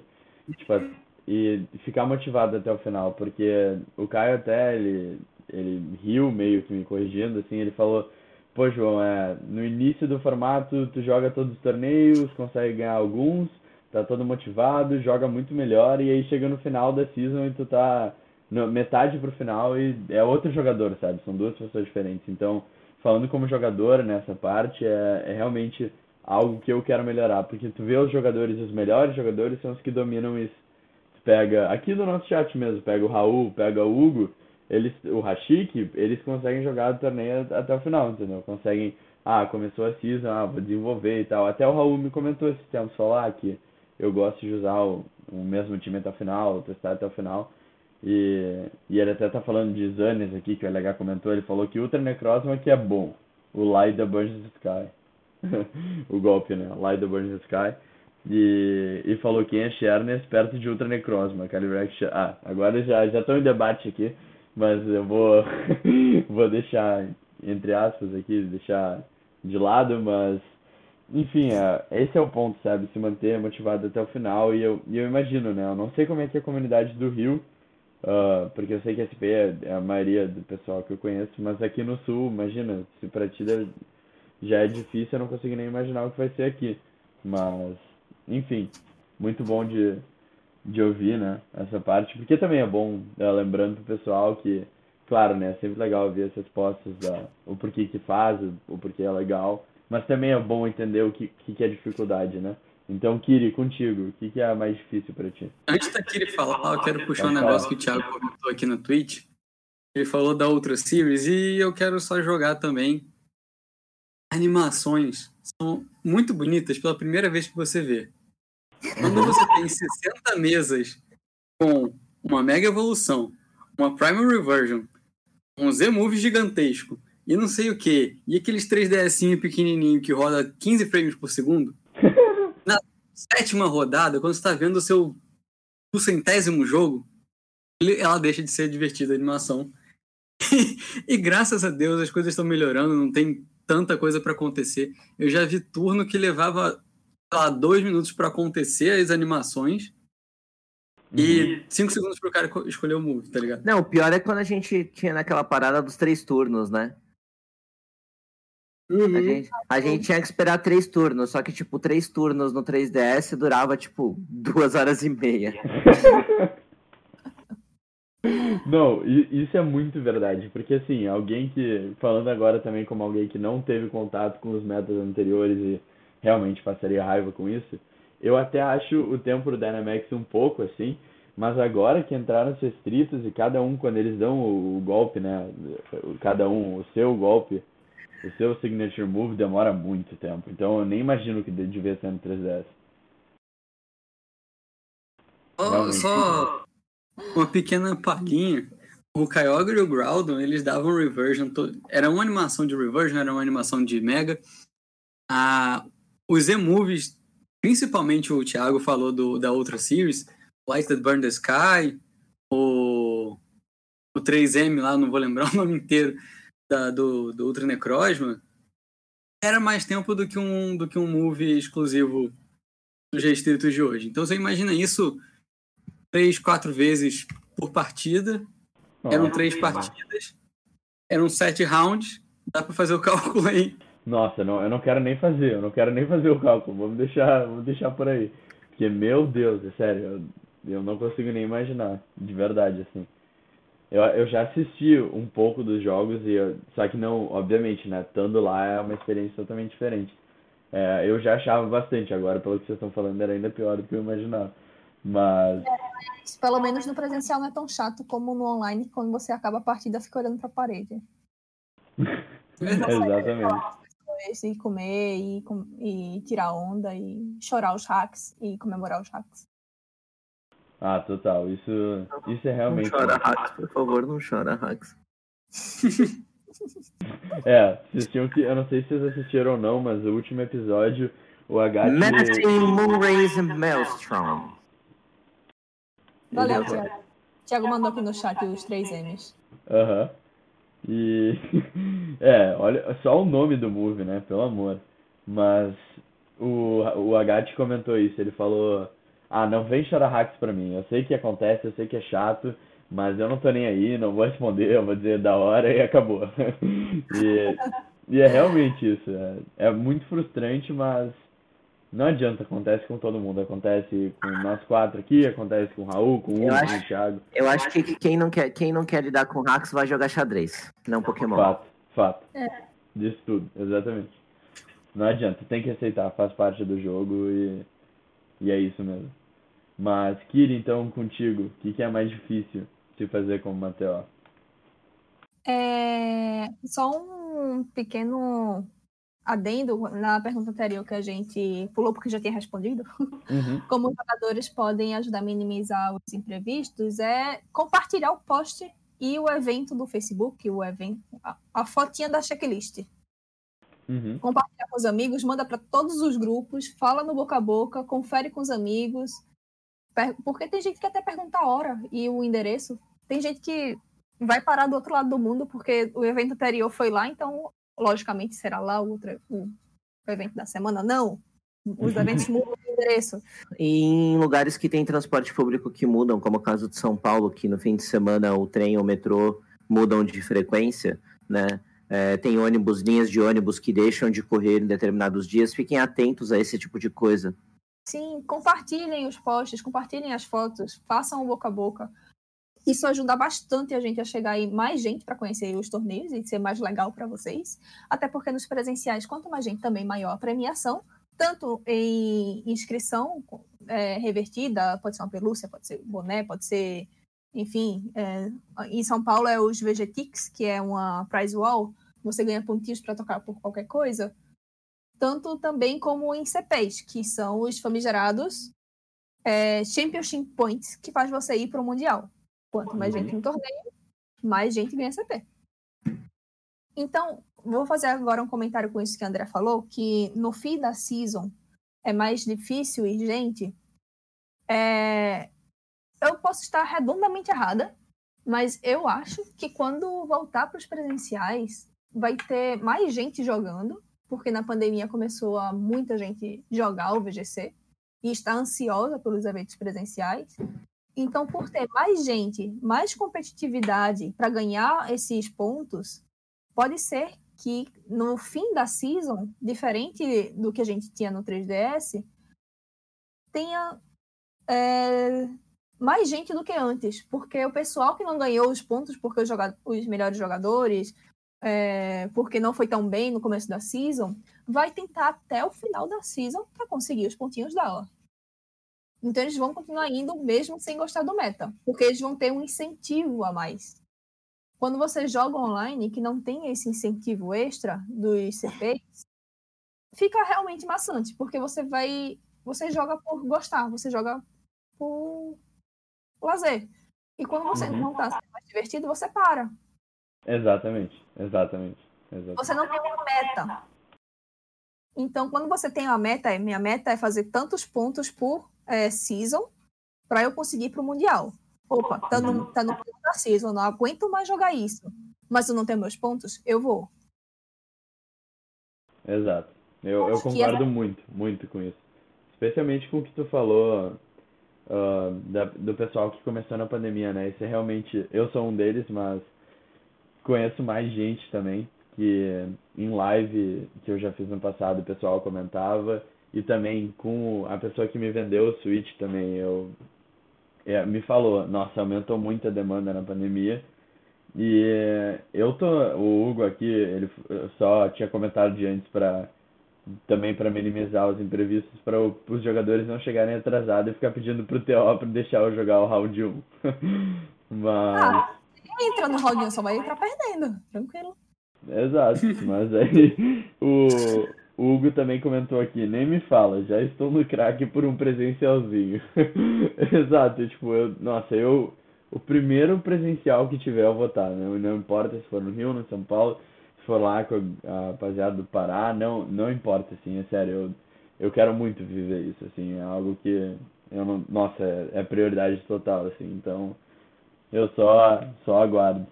Mas LH, para fechar contigo então, o que, que é mais difícil de se fazer como um TO? Ai, ai, olha, eu vou dizer um ponto que é, tem um pouquinho a ver com o que o André falou, mas ah, é cuidar das categorias de base, eu diria. Porque, assim, a gente sofre uma grande desvantagem em relação a todos os outros países que os jogos não estão na nossa língua, né? Então, diferentemente do TCG, que a molecada pode aprender, eu conheço muita gente que está sendo alfabetizada com a gente tá, que, tá, que tá sendo alfabetizada com as cartinhas de Pokémon, saca? Então, assim, é, aqui ele tinha um processo muito legal é, com o pessoal de escola, a molecada de escola Então, aqui tem um processo muito legal da liga dela com o pessoal de uma escola é, que joga e, e o desempenho dos, dos, alunos melhora. O pessoal que joga Pokémon é comprovado, tem estudos no mundo inteiro que comprovam o quanto jogar Pokémon, seja cartas, seja videogame, faz bem para o desenvolvimento de uma criança. Só que a gente tem a desvantagem de que os jogos não estão em português. Né? Então a gente não consegue iniciar uma criança de 7, 8 anos no, no jogo. E, e, e assim, é, o que mantém o jogo vivo são as crianças, porque a, o processo do jogo é: criança começa no júnior com 8 para 9 anos, vai para o sênior depois com 12 anos, depois com 17 ela vai para master. Aí 17, 18, 19 é uma época que começa a entrar na faculdade, que começa a, a demandar muito mais a vida pessoal. E aí essa, e essa pessoa vai ficar uns 5, 6 anos afastada do jogo, às vezes, para depois voltar quando já tiver uma vida mais estabilizada.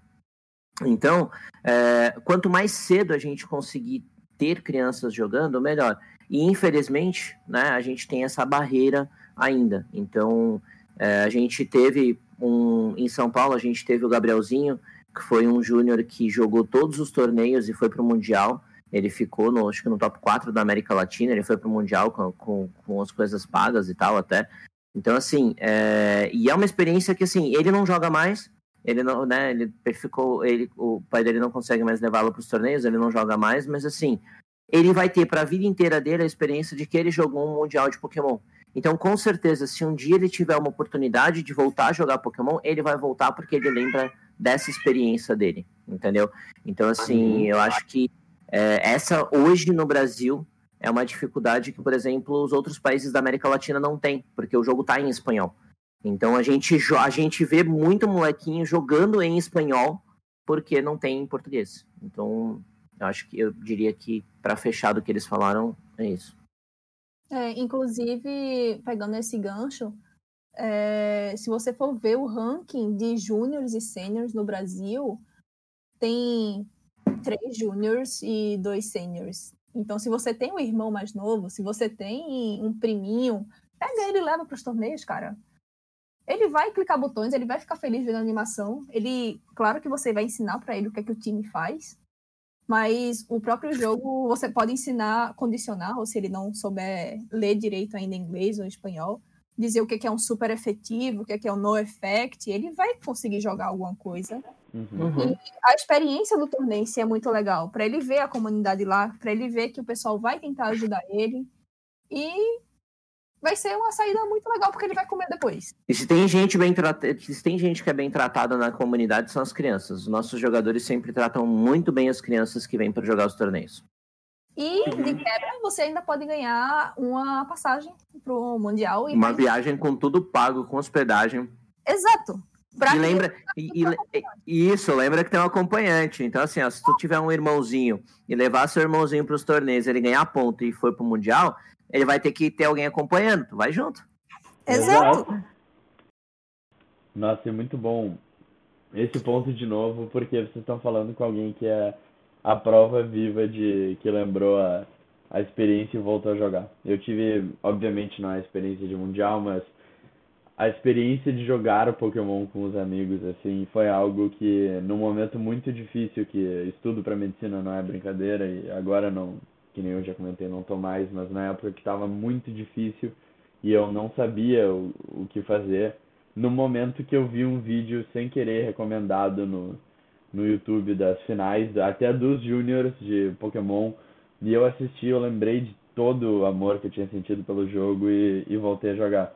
Então, realmente, é, esse incentivo com as crianças é sensacional e deve ser feito. E que bom que comentaram também da, da parte das cartinhas, sensacional isso da, da alfabetização. Mas eu achei muito legal, até que eu vi o tweet da Kiri que ela postou que tinha conseguido umas cartas raras, que aí eu vi que elas estavam em português, eu achei isso sensacional, porque eu também não conhecia. Então, quem sabe, né, futuramente, agora a gente está ouvindo rumores de um possível remake, né, da, de Sinnoh, se, quem sabe, talvez venha em português. É, a, Nintendo voltou, a Nintendo voltou oficialmente para o Brasil agora em 2020, né? A gente agora já tem além do Switch Online, a gente tem um eShop de verdade, né? Não é só de código. A gente agora a gente consegue comprar os cartões presente, é, fez o acordo com a nuvem para ter jogos mais baratos, parcelados em até 12 vezes para o pessoal. Então, assim, a Nintendo está fazendo alguns movimentos e eu lembro que há algum tempo atrás, é, tanto a Nintendo quanto a Pokémon abriram vagas para tradutores de português. Né? Então, assim, a gente tem esperança e, inclusive agora tem o menu em português do Brasil, né? O Switch agora também tem o português do Brasil, tem vários jogos que tem a opção. Então a esperança é que no máximo na próxima geração a gente já tem os jogos em português, isso vai ajudar bastante a nossa molecada a entrar mais cedo. Sim. E uma coisa, João, que eu sei que a gente está focando muito no Mundial, mas imagina você com a criança viajar cinco vezes por ano com passagem e hospedagem paga, porque são quatro internacionais, América Latina, América do Norte, Europa e Oceania. Você uhum. vai para de graça, mais o Mundial. Ah, isso é, isso é demais. É, é simplesmente demais. Tá vendo? é, a, passa a passagem para a passagem para Austrália não é barata, gente. Não. Aproveita. Não, total. E é um lugar maneiro. Exato, tem, e, e, tem isso também, né? A experiência do local mesmo. Por exemplo, o, que o Mundial que os meninos foram não foi, foi nos Estados Unidos, não foi? Acho que foi em Washington, não sei. Foi. Foi em Washington. É, então. Aí eles comentaram. É, foi sim, porque agora eu lembrei que comentaram de ter ido na ver a Casa Branca, tipo, pô, tu tá indo jogar um torneio de Pokémon e tá vendo a Casa Branca, assim, agora que vai ser em Londres também. Tipo, o que é meio um problema, né, pra quem tem real, mas é complicado, complicado com a Libra, né? Mas, enfim. Mas pelo menos não tem, a gente não tem que pagar o visto, né? Que também é um processo complicado também. Exatamente, é bem, bem lembrado. É, esse, é um, esse é um ponto muito bom mesmo. Agora, até eu tenho que ver como é. Agora, totalmente off-topic, mas a, a questão do Reino Unido, né? Do Brexit, de ter saído da, uhum. da União Europeia, quero ver como é que isso vai alterar alguma coisa, né? Porque o Mundial vai ser em Londres, né? Que nem eu comentei agora. Se tiver esse ano, esperamos que sim. Mas muito difícil, né? Essa é a realidade. Eu acho extremamente improvável que nós tenhamos Mundial até 2022, sendo muito sincero. Eu vou, vou, vou soltar um hot take aqui, baseado em literalmente nada. e se a gente tiver um Mundial, provavelmente vai ser só tipo os campeões das Players Cup, né? o top 4 de das Players uhum. Cup, alguma coisa assim. E vai ser muito restrito, vai ser muito pequeno. Nada... Todo mundo testado, todo mundo vacinado. Exatamente. Assim, e mesmo assim, talvez nem. Mesmo que a gente tenha um mundial com essa galera, talvez não seja nem presencial. É. Então, 2022, quem sabe? 2022, se tudo der certo.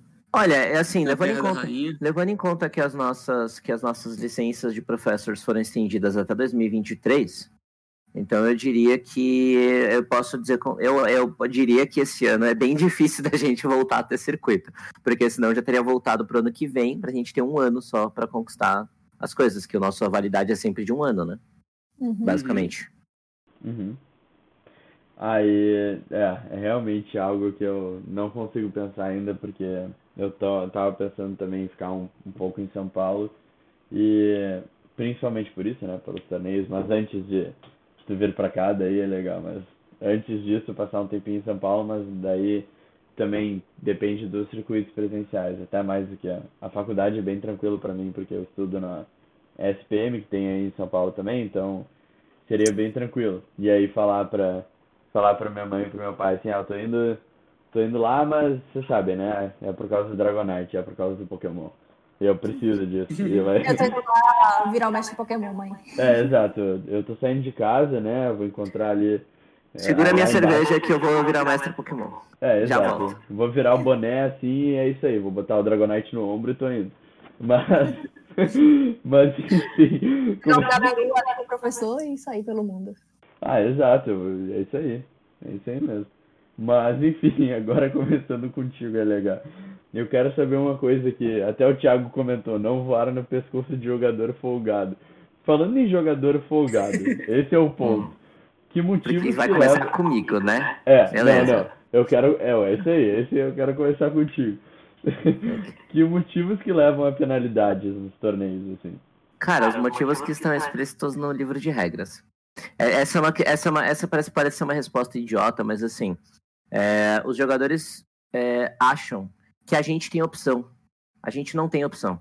A gente reage às atitudes deles, saca? Então, assim, é, o nosso manual, nosso livro de regras nos dá uma série de atos que são passíveis de punição, seja punição de game loss, seja, que é perder uma das partidas, seja punição de match loss, que é perder o jogo como um todo, seja uma punição de, de ser desqualificado do torneio, né? Então, assim, até uma, uma atitude que leve o jogador a ser banido do programa né, do programa da, do, do, jogo organizado de Pokémon como um todo. Então, assim, é, eu sou árbitro de futebol americano também. Isso é uma coisa que a gente fala para os jogadores no futebol americano também. Cara, eu não estou marcando a é, tipo, eu não estou, é, eu, eu não tô criando uma falta. Se tu não fizesse a falta, eu não teria que marcar, entendeu? É a mesma coisa. Então, assim, a gente já teve jogador, por exemplo, que errou um move e deu um soco na mesa e aí desconectou negócio, entendeu? A gente tem jogadores que é, se atrasam para todas as rodadas, que, fica, que enrolam para voltar. A gente tem jogador, como o caso que já foi falado, que perde, a, perde a, a Filipeta e esquece que ela que tem que preencher. Tem jogador que preenche a Filipeta errada, tem jogador que. Pre... Eu acho que assim, eu diria que, no, no, pelo menos assim, para cá, no, o que eu já vi de torneio, o que mais causa penalidade no VGC é ficha errada, é team list errada. Porque a gente já viu o jogador sendo eliminado, perdendo Pokémon no, num top cut de um Mundial, porque ele colocou Protect em vez de Detect no Pokémon dele. A gente já viu o jogador perdendo porque confundiu o número de um stat do Pokémon.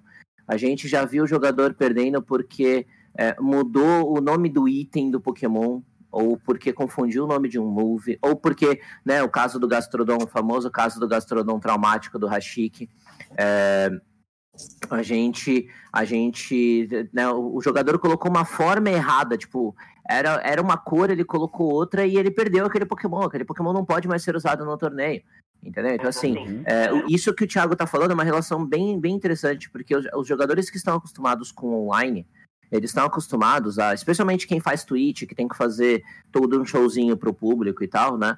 O jogador está acostumado a reagir intensamente a um erro, a reagir intensamente a um predict bem feito, e o jogador tem que se conter, né? Porque é, ali na frente, num torneio presencial, ele não pode xingar o adversário como xinga na internet, ele não pode é, dar um soco na mesa, ele não pode gritar, ele não pode reclamar, ele pode ter aquelas reações dele ali. Então a gente tem muito jogador que só joga online e que quando chega no torneio presencial tem dificuldade com esse aspecto. Então, assim, via de regra, é isso, tipo, é só. Ali, aqui ele colocou no, aqui ele colocou no, no, no chat aqui todas as coisas importantes que a gente tem.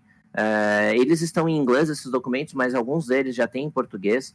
Tá? É, é, é checar as regras, as regras dizem tudo que não pode fazer. E se fizer alguma coisa que não pode, a gente vai ter que punir. Saca? Tipo, mas a gente não gosta disso. Eu é, acho que. Queria muito que todo mundo lesse direito as regras e seguissem, porque daí vai tudo tranquilo, gente. Exato, eu, eu até. Agora que bom que ele mandou, já abri aqui no meu navegador. Depois do pod vou, eu vou ler mesmo. Até o final. Acho que o ponto que o André trouxe é realmente. É, é isso aí, é tem que ler. Que o André falou antes e agora aqui ele também reforçou. Tem que ler, não adianta para evitar exatamente esse tipo de comportamento. E que, que bom que tu trouxe do futebol americano também, é legal, porque eu sou eu jogo basquete, então já ouvi árbitro comentando exatamente, eu me senti igual na quadra que falando, ah, se não fizer, se não fizer a falta, eu não preciso marcar, entendeu? Então é basicamente isso. É, mas assim, tem uma coisa que a gente fala, assim, é, é isso só para eu concluir, para não, não, porque eu já me estendi demais sobre isso, mas assim, é, Imagina, por exemplo, num torneio como o Internacional da América Latina, tá? A gente acorda às 6 horas da manhã, a gente tem reunião de staff às 7 e meia da manhã, tem que estar tá lá todo mundo, saca? A gente tá fora de casa por três ou quatro dias, é gostoso, é legal estar tá no hotel, é, mas tem gente que não tá no hotel, tem gente que sai de casa, pega o trem às quatro da manhã para chegar no evento. Ninguém sai de casa numa sexta, num sábado, num domingo, às seis, sete da manhã, para punir jogador. Saca? Tipo, a gente, eu, eu não acordo pensando assim, puxa, hoje eu quero desqualificar um e dar pelo menos três game loss, senão o meu dia não vai, não vai ter sido ganho. Não, a gente quer desaparecer, a gente quer que a gente não, que ninguém lembre que a gente existe. Porque quando, quando, quando o torneio vai bem, quando, quando a gente sempre fala que se, quando o juiz começa a aparecer demais, é porque tem alguma coisa errada. Entendeu? A gente não quer aparecer, a gente só quer que o torneio flua bem.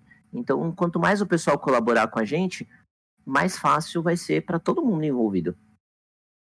Não, total, concordo total, total, mesmo. Mas Kiri, contigo tem alguma coisa que queira trazer a mais dessa resposta?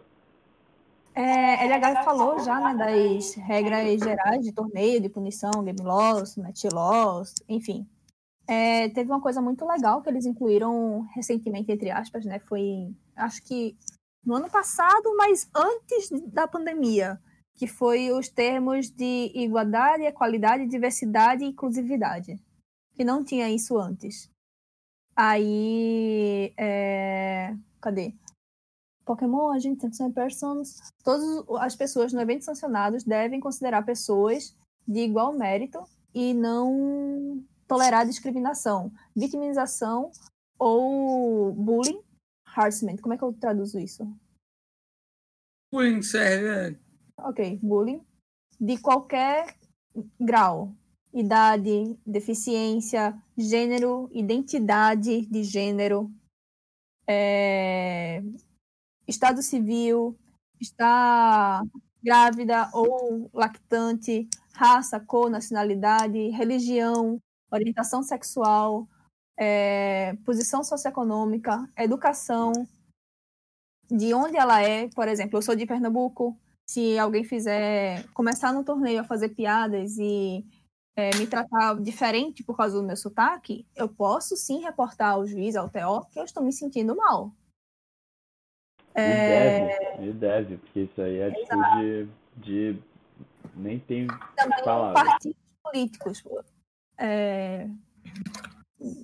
Direcionamentos políticos. Essas são coisas novas, entre aspas, que a Pokémon teve que tornar mais é, visível, porque aparentemente nos, nas guidelines não estava é, claro que para a pessoa se comportar ela tinha que ter essas atitudes.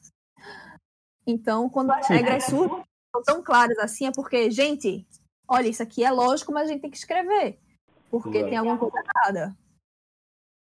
É, tem os core velhos também. Atrás de toda regra tem uma história, né? Exato. tem também os termos de conduta, tanto de professores quanto de jogadores e de pessoas na venue. Então, se você for um jogador, por exemplo, você é um júnior e seu pai é, pegou uma briga com outro pai, com outro jogador, o seu pai é o seu acompanhante. Se ele feriu um, uma das regras do torneio de termos de conduta, ele não vai poder ficar no espaço. É, quem vai levar a punição é o jogador. Me corrija se estiver errado, se mudou alguma coisa, por favor, nas regras. Mas até onde eu li é assim, foi assim. É, uhum. Quem vai levar a punição é a criança, porque o pai, porque o pai é o acompanhante dela, então eles estão ligados entre si. E como o pai não vai poder ficar na venue, a criança também vai ter que sair. Então, se você tiver um amigo, um namorado que foi com você, que ele é seu acompanhante, o seu acompanhante também tem que se comportar no torneio de acordo com as regras da Pokémon. Uhum. É, eu acho que principalmente essa que a, a segunda que está aqui no chat da, dos quatro valores é pelo amor de Deus, né? Se não respeitar isso aí também não devia estar no torneio, porque pela, não, é, é o tipo de coisa que não, não tem não tem palavra que eu, que eu queira falar aqui para descrever, né? Atitude, mas pô, é tem torneios aqui em São Paulo que a gente já teve problemas assim, que uma pessoa falou, sei lá, é... como é que eu posso dizer sem dizer a palavra? Fez uma, fez uma piada com uma conotação de orientação sexual da pessoa e essa pessoa se sentiu ofendida. Sim. Era uma piada, mas por eles não serem próximos ou não ser o momento de estar estressado, não saiu direito. Então você tem que evitar fazer esse tipo de coisa. Você para e pensa, poxa, será que vou ser mal interpretado? É melhor não falar. Exato. Se na hora que tu tá pensando se já, já tá em dúvida se vai falar ou não, não fala. Isso não é só no Pokémon, né? Vamos, vamos deixar claro essas quatro, esses quatro valores do, da Pokémon Company. Vamos lá, né, gente? É 2021 agora, já, já passou da hora de. Porque a gente não começou a falar do espírito do jogo ainda, né? É isso, eu deixei pra André. É É, verdade. André, manda bala o Spirit of the Game. Quer que eu te lembre de quais são eles? Vai, manda aí, vamos um por um. Diversão, Só eu acho que. É, é- acho que pelo, pelo que o pessoal já falou, assim, tem as regras mais hard e, e o comportamento por si só. Eu acho a galera que toma punição por regra é vacilo. 99,9% das vezes é vacilo do jogador. Não prestou atenção em alguma coisa, esqueceu alguma outra coisa, sei lá. Vacilo. Agora, comportamento é uma coisa que você não pode nunca. Não é vacilo você desrespeitar uma pessoa, sabe? Não é vacilo você, sei lá, começar a gritar na venue porque você tomou hacks e atrapalhar a experiência da galera que tá ao seu redor. uhum. E eu acho que é justamente nesse ponto que muita gente acha que, ah, Um ponto é só brincadeira. Um ponto importante, não é só você reclamar que deu hacks, é você comemorar na frente, na cara do seu oponente que acabou de levar um crit, que acabou de levar um double flint, que sua partida foi ganha. Nossa, eu não. Eu, eu, isso isso Não, mas é um aí- ponto. vamos, vamos, vamos por partes então. A gente tem o, o espírito do jogo, né? Certo? O espírito do jogo envolve. São, o espírito do jogo são esses elementos que a Pokémon espera que todo mundo que tá dentro curta. E aí foi o que o André falou, né? Quando alguém começa a fazer essas coisas, estraga a diversão de todas as outras pessoas envolvidas. Sim, é o primeiro espírito do jogo, diversão. Não é não, André? É, é- é- Eu até falo assim num sentido mais amplo, porque pegando agora o background da vida normal de, de professor e tal, é uma coisa que, cara, é só você não, não desrespeitar os outros, né? não devia ser difícil. Não, é, devia ser a coisa mais fácil. E a galera acho que meio que trata isso como ah, é, é bobeira, ah, é só uma piadinha, só que é só uma piadinha aqui, é só uma brincadeirinha ali. E quando a gente vê, a galera tá, tipo, fazendo mal para o pessoal que tá perto, que tava ali para ter um rolê legal. Pra- claro, a galera vai disputar um negócio sério, os ânimos ficam exaltados, sim. Mas, né, não é motivo para você é, é, desrespeitar as pessoas, nem, sei lá, é, é, atrapalhar os outros de qualquer sentido que seja. E eu acho que a ver também com a diversão aqui, o Hugo tá comentando. Maldade comentar exatamente esse exemplo, mas Santo Antônio neles. Quem entendeu, entendeu. E, e ele falou aqui Ah. Ah, mano, não. Não, não, não. É, mas ele botou aqui, é, não precisa jogar na cara dos outros o hacks. Tipo, tu já tá puto e o cara vem ficar jogando na cara. Eu vou falar que isso incomoda e também incomoda assim, ó, esses tempos agora. Não vou falar o que, nem quem. Mas aconteceu de eu tomar um, um hack, exatamente o, o que a Kiri falou, de como se fosse double flint, só que eu tomei double burn na Hitwave. E aí, Nossa, e aí tipo, eu perdi o jogo, né? Porque isso foi turno 1, jogo 1. E aí meu adversário falou assim: Não, porque. Ah, é do jogo, acontece, só acelerou minha vitória. Aí eu fiquei, cara, tava no turno 1, jogo 1. Ele, podia, ele podia ter parado na parte do é do jogo acontece. Exato, exato. É do jogo. Não, e daí, ah, é do jogo acontece. Eu falei, pô, beleza, tipo, acontece mesmo. Acontece também das pessoas ficarem frustradas, aí tu não precisa falar, sabe? É bem isso que o Hugo tá falando. Se falar, ele falou assim, eu comemoro, mas não aponto na cara do cara nem nada do tipo. Pois é, eu acho que fazer isso no presencial. mas- Aí que tá, né? Assim, comemorar não é desrespeitar, né? Comemorar, tu tá comemorando alguma coisa que deu bom pra ti. Uhum. Agora, agora tu apontar o dedo na cara do adversário é complicado, né? É, isso aí é realmente é, é, é fogo. É, é fogo. Vamos, vamos deixar por aí. Tipo, mas- ó, eu vou, eu vou dar um exemplo bem claro assim, que eu- sobre isso, do futebol americano mesmo, que a gente tava falando, né? No futebol americano não é falta tu, por exemplo, fazer o spike, né? Que é tipo jogar a bola no chão. Mas é falta se tu fizer isso na frente de um adversário pra comemorar. Entendeu? Então, assim, tipo, tu comemorar com o teu time é uma coisa, tu comemorar na cara de um adversário é outra. Eu acho que no Hacks é a mesma coisa. Não tem nenhum problema tu dar um soquinho no ar e comemorar que tu deu um, um, um- um crítico duplo, que tu deu Uhum. um flint duplo, porque assim, o teu adversário tá reclamando, mas eu aposto que ele não reclama das vezes que acontece a favor dele. Exato, Então assim, exato. então assim, tipo, o jogo é dessas, a gente ganha, a gente perde, o, o, o hacks, hacks dá, o hacks tira, entendeu? É assim. Total. Total. A gente joga assim, esse melhor de três é pra diluir esse hacks, não é pra Uhum. fingir que ele não existe. Uma coisa que eu achei interessante em alguns torneios foi que um dos jogadores mais novos, que eu nem conhecia, tipo, mais novos de idade, ele, nos primeiros torneios, acho que foi no fim do ano passado, foi no começo do ano passado, que começou com o Switch, ele começou aí, nos primeiros ele batia palma quando, tipo, "Ê!" gritava assim de animado quando dava certo o que ele pensou. Aí eu, calma, cara. você tem que se expressar um pouco mais de suavidade.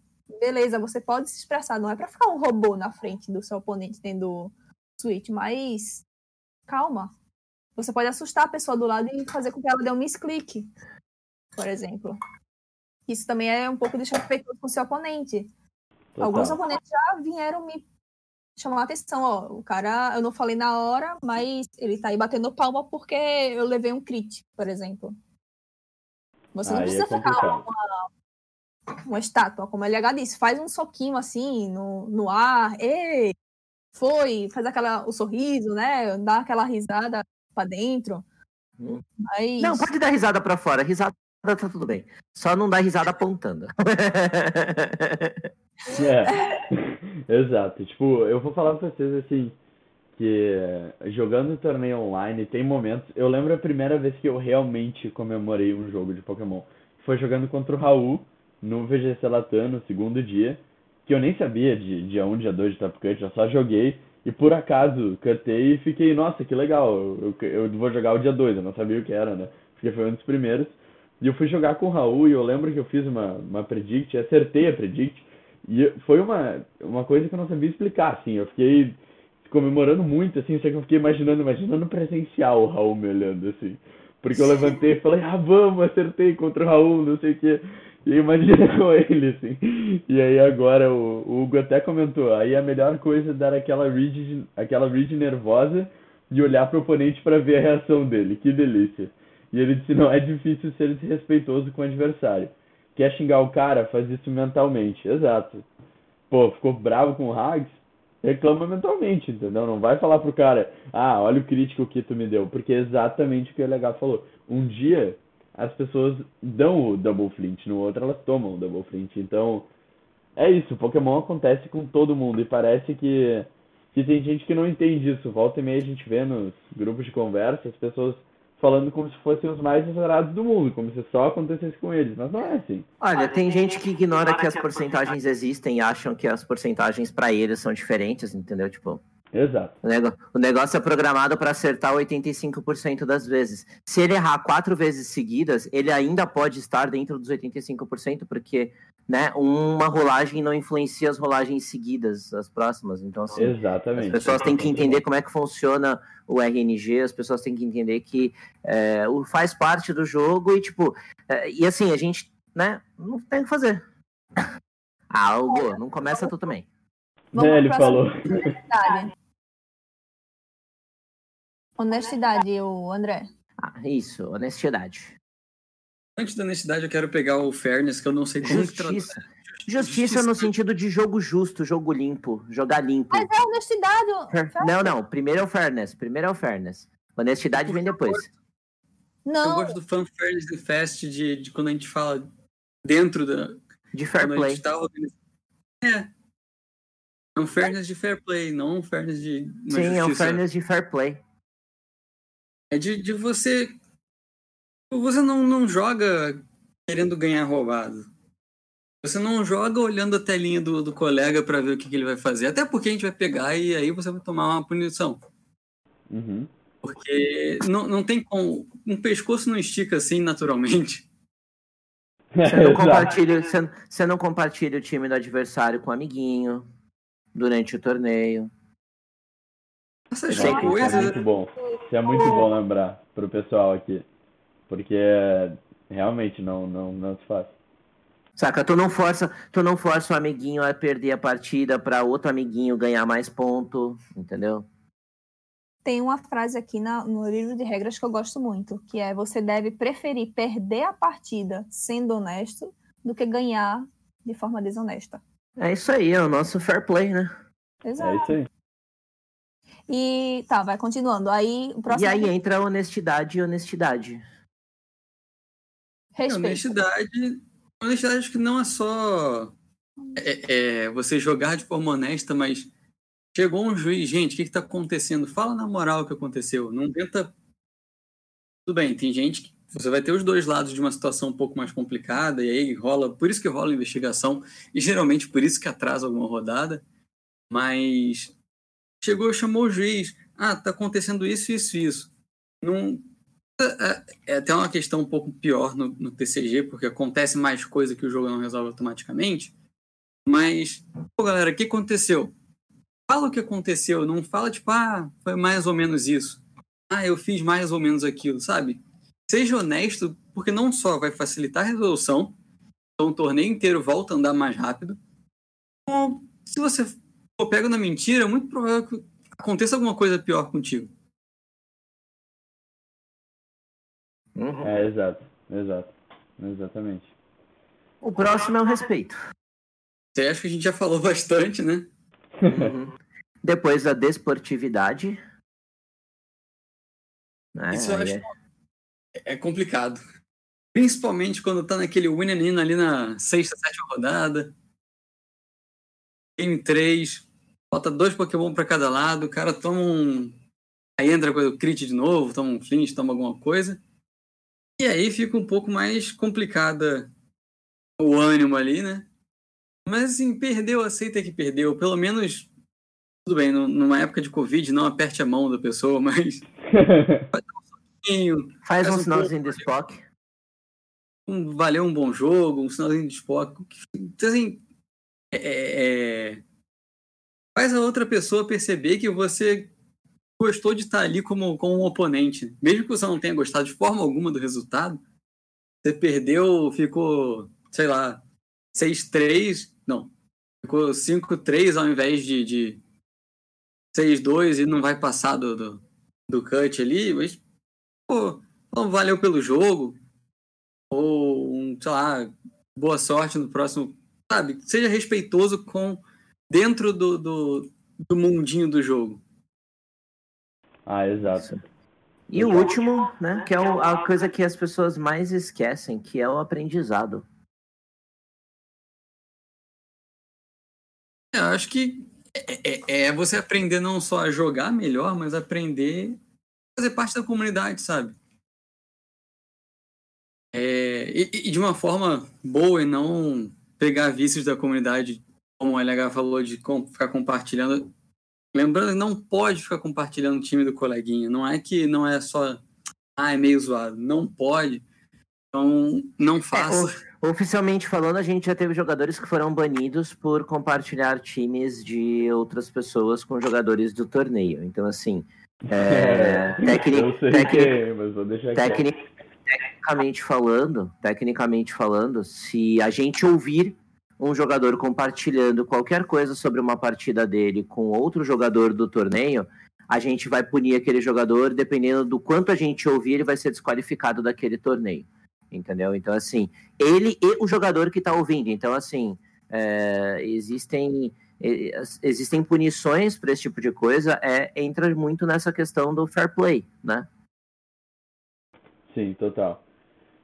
É, não. Só um adendo para encerrar esse tópico de do Core Values, uma coisa que pega muito nos torneios online, que, tipo, é, agora que está tendo desafio Latam, tá pesando muito, que é a honestidade, a fairness e o respe respeito e o espírito esportivo.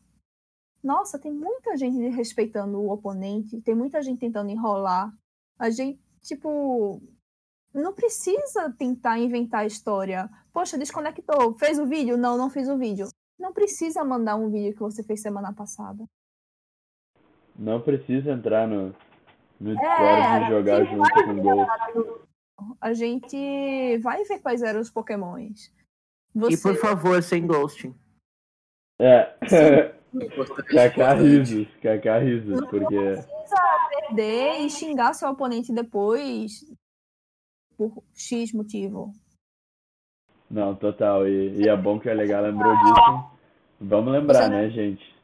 Sem Sim, gol. você não precisa falar mal da organização porque você recebeu X de punição, porque como a LH falou no começo, quem deu a punição foi você, não foi a gente. A gente só aplicou. Sim, Uhum. sim, sim. A gente, o, o André vai, vai conhecer essa frase muito bem, né, André? A gente que é professor, a gente fala para o aluno, a gente não dá a nota.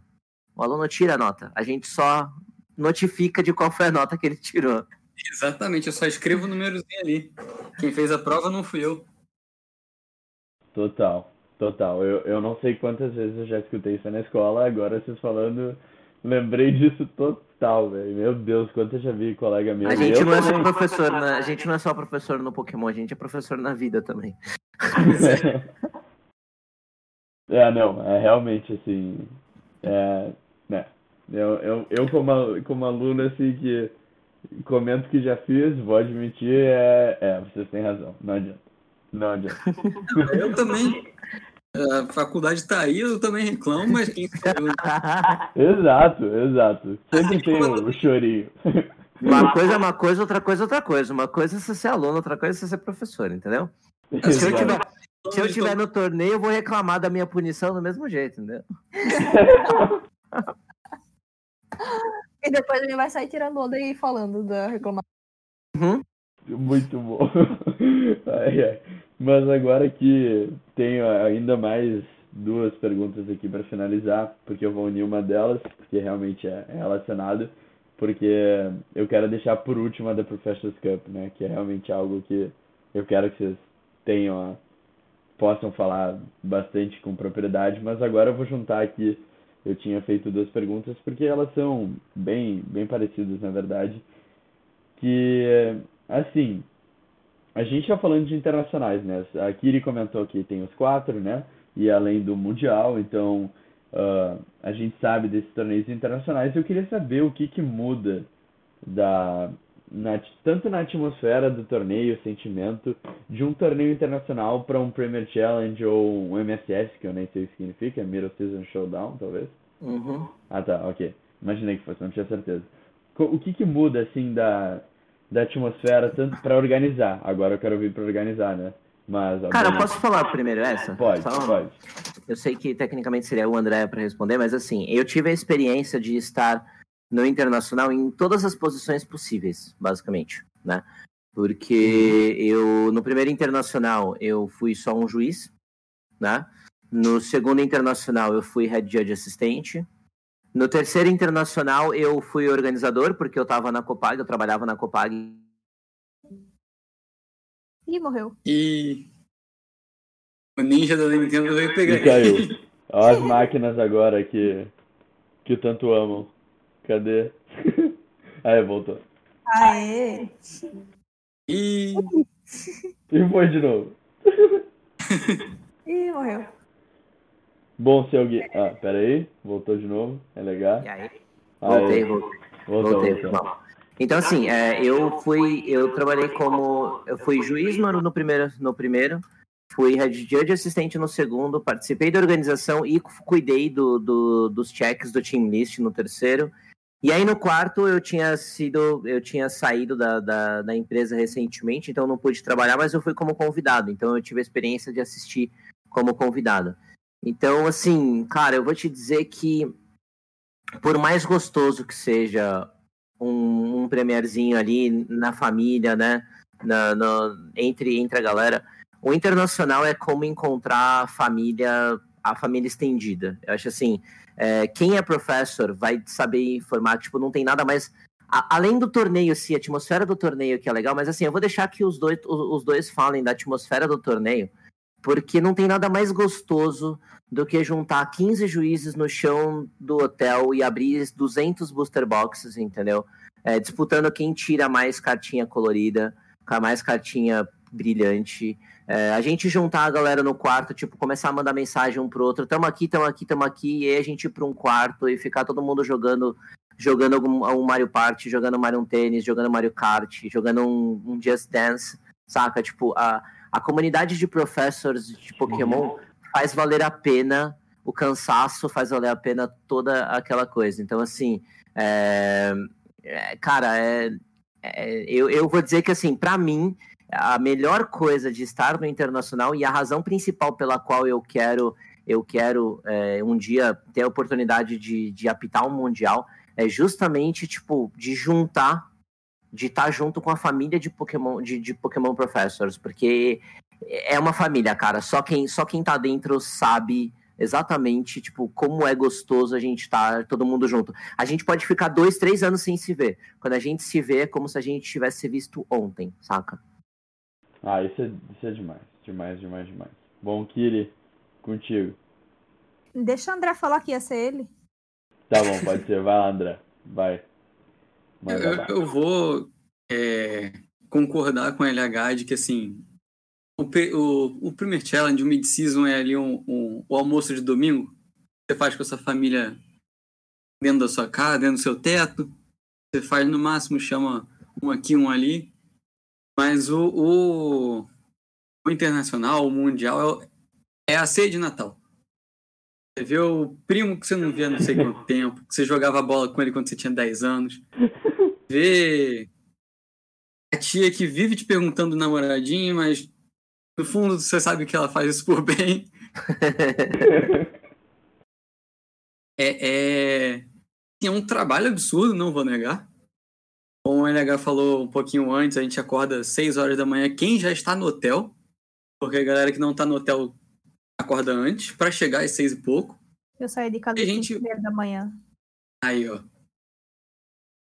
E a gente vai até. A gente sai da venue com sorte, 8 e pouco, 9 horas da noite. Então, assim, Nossa. são mais de 12 horas correndo para lá e para cá a cabeça a mil, pensando um monte de coisa, tendo que resolver muita coisa, não sei o quê. Aí você chega, você olha pro lado, aquela pessoa que você vai ficar no final de semana, no final de semana não, mas de quarta a domingo, assim, vivendo no mundo que existem só aquelas pessoas. Isso cria um sentimento de família, um sentimento ali de parceria que é, é uma coisa, assim, indescritível para quem não, não passou por isso. Uhum eu já fui. Eu fui pro Internacional da Europa de 2019, pro Mundial de 2019 e pro Internacional da Oceania de 2020. Literalmente três semanas antes da pandemia começar. Nossa. É, é... realmente. foi muito em cima, foi exatamente em cima da hora. Sim. Mas é, é, é, assim, eu, via, eu vi pessoas eu conheci no Internacional da, da, América, os da América Latina eu fiz os quatro, né? É, eu vi pessoas que eu conheci num aqui, nunca mais vi, nunca mais esbarrei com ela em algum torneio, e revi novamente no Mundial, revi novamente na Oceania. Conheci gente que eu nunca achei que ia conhecer. Tem o Torkoal no, no Pokémon GO, que é regional de um pedacinho do, do Sudeste Asiático. Eu só tenho porque eu conheci pessoas que vieram, que são de lá. Assim, é, é, é, é, é uma parada indescritível mesmo. Acho que não tem muito como, como falar sem, sem estar tá ali, sabe? Sem ter esse sentimento de reunir a família, reunir a galera que você.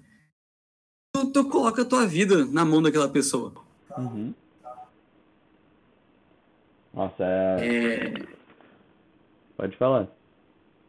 Não, assim, é, é isso, assim, sabe? É, é, é você trabalhar muito, muito, muito, muito, Mas tu sempre ter ali um, um, uma pessoa que tá do teu lado que vai soltar uma piadinha para te dar uma aquela leve, leveza de espírito, vai vai, vai ter alguém que vai água. vai te mandar beber água. Vai te mandar beber água. Vai aparecer alguém do nada com um copo d'água na mão falando: "Toma, bebe essa esse, água". Esse alguém provavelmente serei eu. Vai aparecer uma barrinha de cereal com biscoito, ó, você não comeu, come. Uhum. É, tô vendo que você não tá, você tá muito nervoso, mas não tá fazendo, não tá comendo nada. Não come É. nada desde que tomou café, desde que a gente tomou café, porque você tá com aquela pessoa desde que você acordou tomando café da manhã, e você vai ficar com aquela pessoa até todo mundo dormir, porque depois que acabar o trabalho, a galera vai, que nem a LH falou, vai colar no quarto de alguém, batendo papo, pra ficar jogando alguma coisa. É, são ali quatro, cinco dias que você vai viver num mundo completamente diferente. A sua preocupação de boleto não existe. Ah, tem que tem que passar pano na casa, isso não existe. Tem que fazer comida, isso também não existe. Nada disso existe. Existe o torneio, a galera que tá lá para apitar e a galera que tá lá o jogador e os, a galera que tá para jogar. Você vai ver e vai ajudar a rodar um torneio maneiro a cada dia. Um parênteses São cinco dias. Pra quem, pra quem está hospedado em hotel. Justo, justo. Mas no domingo tem a No domingo O tem o jantar. jantar, gente. O jantar, meu bem. Ai, aquele jantar. Ó, E tendo ido para três das quatro regiões, ou já estive nas quatro regiões, mas o jantar da América Latina É o é melhor. outro nível. É É, outro outro, nível. nível. completamente.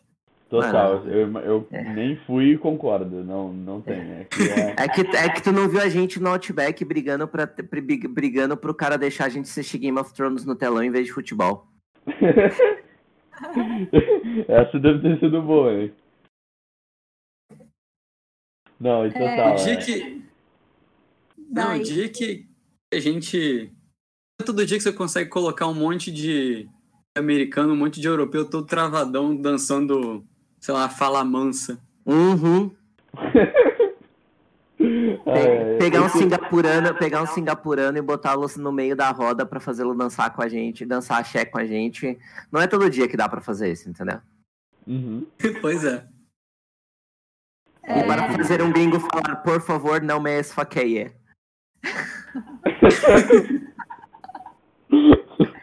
A gente ensina frases importantes pros gringos aqui, entendeu? Sim, é só, só o essencial mesmo.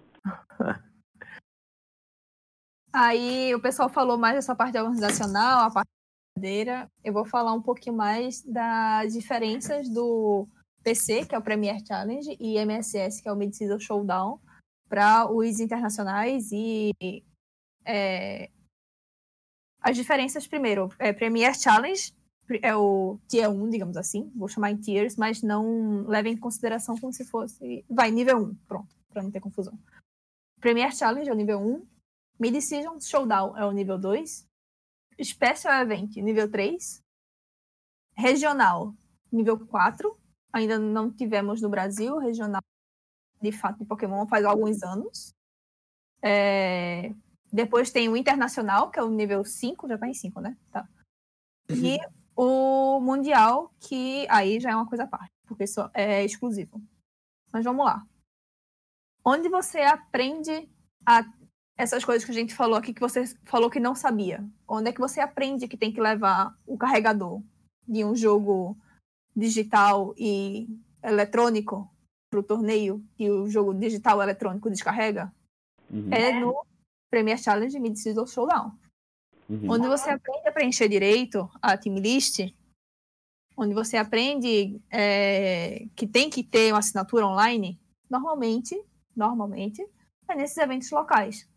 Claro que tem cidades que não têm esse privilégio de ter esses eventos locais e que a pessoa só vai aprender isso em eventos maiores. Tudo bem, isso é um caso à parte. Uhum.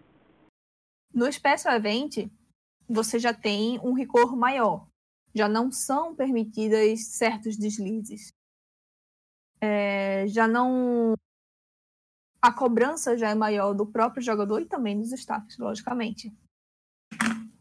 É, que às vezes no Premier Challenge a gente olha assim, não, esse cara aqui é novato, ele dá para contornar alguma coisa ali e tal, ensinar, beleza. Não é passar pano, é uma forma diferente de é, explicar a situação, certo? É, nesses eventos locais a gente consegue fazer isso, de instruir melhor e com mais calma e com mais acessibilidade do que em eventos maiores. Quando você passa do Special Event pulando direto para o internacional, que é o caso do videogame, é, no internacional já é uma coisa completamente diferente. Ninguém vai estar ali lhe dando a mão, o organizador principalmente, lhe ensinando a preencher uma team list. Uhum. Porque é muita gente, é muita gente. LH, quantos jogadores de VGC tinha na última vez? Ah, o último de VGC acho que deu 100 e 114. Só na 112. máquina. É. Meu Pois é. Deus. Então não tem staff para fazer isso. E por ser um internacional, entre aspas, já se entende que você sabe fazer. Porque você está ali num torneio de grande porte. O que Se não significa que você não tem que ir para um internacional, tá? Só porque a Mas- gente tem vários torneios paralelos pra galera que, pô, vou ver o que, que é isso, aí chega lá, é mó galerão, Uhum. aí tu joga um torneiozinho menor, o que a gente chama de side event, justamente pra pegar esse feeling aí. Só por caso de alguém tá ouvindo e falar, pô, então nem vou se tiver o internacional agora, que eu não vou ter tempo de aprender. Vai sim que você aprende não no torneio principal, mas nos torneios paralelos que tem lá. É, então- ou então, se você quiser ir para o torneio internacional, sem ter ido para uns locais, sem ter ido para menores, lê as regras. Lê as Uhum. portagens do que precisa. Você vai saber, é só ler. Eu sei que parece você já foi. assim, mas leia com atenção as regras. Eu coloquei no chat, depois é, João deve compartilhar também esses Uhum. links. Vou, eu vou compartilhar assim. Então, você estará, estará é, de certa forma, preparado para o que vai vir. Você sabe que tem que ter a team list, você sabe que se preencher errado vai, pode acontecer isso, isso, isso, aquilo outro. Você sabe que é, tem que ser responsável pelo seu carregador, você vai saber que tem que ser responsável por dizer para o juiz: está descarregando, tenho que pegar meu carregador na minha bolsa. É, Então tem essa diferença também de cobrança. Tem toda a parte legal que o pessoal falou aí e tudo mais. E é isso, foi como o André falou. Tem o jantar de domingo, almoço de domingo, que é mais família, então são toleradas certas brincadeiras, mas quando a família toda tem aquele primo que não gosta de tal brincadeira. Então você tem que respeitar ele. Uhum. Então Total. você tem que ver as regras da família em grande escala. Não, exatamente. Eu acho que foi um ótimo ponto. Até vocês falarem isso foi realmente muito bom. Me incentivou a ler. E eu vou, assim, colocar junto na. Tinha um que eram todas as regras, né? Que, que tinha mandado. Sim, é só você ir no site da Pokémon. Aí tem em si- no site em inglês, tá? Em português, infelizmente, não tem. Tem lá Home, Pokédex, Videogame App e tem Play Pokémon Events. Aí você clica em Play Pokémon Events, abaixa um pouquinho a tela e vai ter aqui é, Rules and É, Eu achei, eu achei aqui a. Agora aqui a. Também foi bem facinho. É, no, no, site, no site da Copag tinha as regras em português, eu não sei se ainda tem. E eu não sei se está atualiz... eu não sei se está atualizado, porque ah, eu acho que com, com o fim dos torneios presenciais temporário, né? é, não, não faz sentido para eles, por alguma razão, manter atualizando né, as traduções. Deveria, mas. É, inclusive agora separou as regras, as regras de torneio, as regras do TCG está junto com as regras de torneio e as regras de VGC tá no livro à parte. A gente sempre foi excluidão, entendeu? A gente é especial. É, nós, nós, nós somos. ó, isso, isso, é um- isso é um segredo que, Shadow, tu vai descobrir agora, ok? Nós somos o Dark Side. Tá? Ok. Nós, nós somos o lado negro da força dos juízes de Pokémon, entendeu? A gente tem o lado, o lado, o lado colorido, o lado papelão colorido, que é o lado da galera do TCG, entendeu? E nós somos o Dark Side. Então, inclusive a nossa celebração, é a nossa saudação, é como a gente se reconhece dentro da comunidade, porque é, a maior parte das coisas é feita mais pro lado do TCG. E a gente Uhum. É, isso isso eu já não tenho como perspectiva de player, eu, eu já dei uma notada disso, porque é, é realmente complicado. Mas, bom, agora ouvindo de vocês, então, essa parte, eu agora chegando na. Eu queria só, antes, uma pequenininha pergunta antes da final, que é começando então com o André agora. Uh, qual que é a melhor lembrança que tu tem de um torneio? Pode ser qualquer escala, de 1 a 6, que nem aqui ele falou, qualquer torneio, qual a melhor lembrança que tu tem para compartilhar com a galera? Eu vou roubar e vou soltar duas rapidinhas, uma de PC. Foi uhum. esse, inclusive esse PC do carnaval. A gente fez uma dobradinha, um mid-season e um primeiro challenge. E acabou um pouquinho mais rápido que o previsto, mid-season. Então a galera um olhou pra cara do outro e falou, pô, vamos no McDonald's? E foi a galera, ali, os 10, 12 players, a gente foi geral no McDonald's. Ali pertinho da. Foi bem no centro do Rio, ali no, no, no museu do CCBB. Inclusive recomendo quando acabar a pandemia. Aí, é, se alguém quer um bom museu, pergunta pro André, que ele manja dos museus. Verdade. É... A gente foi ali no, no, no McDonald's e ficou, tipo, batendo papo, a galera. Pô, você usou tal Pokémon, achei que você ia ter tal ataque, mas não tinha. E eu achei muito maneiro que você usou não sei o que, que me counterava, eu não previ, não previ isso. Mas aí no jogo 2 eu pude fazer não sei o que, não sei o que. Foi realmente, assim, saída de, de rolê que parecia que todo mundo se conhecia há anos ali. E tinha gente que, que mais da metade da galera não tinha se visto. E, e a outra parada foi, esse foi no Mundial. Eu tava, eu fui juiz da Júnior e Sênior. Mas isso já devia ser finalzinho do, do, do Day 1 deles. O pessoal já tava, já tinha uma galera próximo de se desclassificar e tal. Uhum. E eu vi, tipo, três criancinhas ali. Uma, era uma japonesa, uma acho que americana e outra. Ah, eu não lembro, acho que era alemã, alguma coisa assim. Três criancinhas, devia ter no máximo assim, uns 8, 9 anos. As criancinhas jogando Uno em cima da mesa da. Enquanto esperava sair mais uma rodada. E elas não conseguiam conversar entre si. Elas puxaram o telefone, meteram o Google Translator. Elas falavam para o Google Translator, colocar, sabia o nome da língua que estavam falando Uhum. Colocava a, a, a, língua lá, e pra, a língua da outra pessoa com quem elas estavam falando, falava e deixava o Google Translate rolar. Nossa, sensacional. Assim, para mim foi muito maneiro ver três crianças que nunca iam se conhecer se não fosse Pokémon uhum. interagindo como se fossem colegas desde sempre, tá ligado? Não, total. E eu acho... é linda memória mesmo. Porque nossa, até arrepiou um pouco aqui. Essa é sensacional mesmo. Acho que é bem o que tu falou. Se não fosse Pokémon, não estariam ali, né? Isso é... é... Eu acho que é isso que é Pokémon, assim, pra gente. Tanto com os juízes, os jogadores. Acho que é, é isso que é a comunidade. Não, é exato. É... Essa aí o Rashik até comentou também. Que memória linda essa das crianças. Nossa, é, realmente é foi muito legal de, de ouvir. Muito obrigado por compartilhar aí essa memória sensacional mesmo. E agora então, Kiri, contigo, qual que é a tua melhor lembrança de um torneio? Ai, juntar a melhor lembrança é difícil. Ah, imagino. Mas, mas vai ver um aqui na mente agora que foi um dos torneios já com Switch que a gente fez num shopping lá na República. Uhum. A gente conseguiu uma televisão e o torneio foi na praça de alimentação do shopping.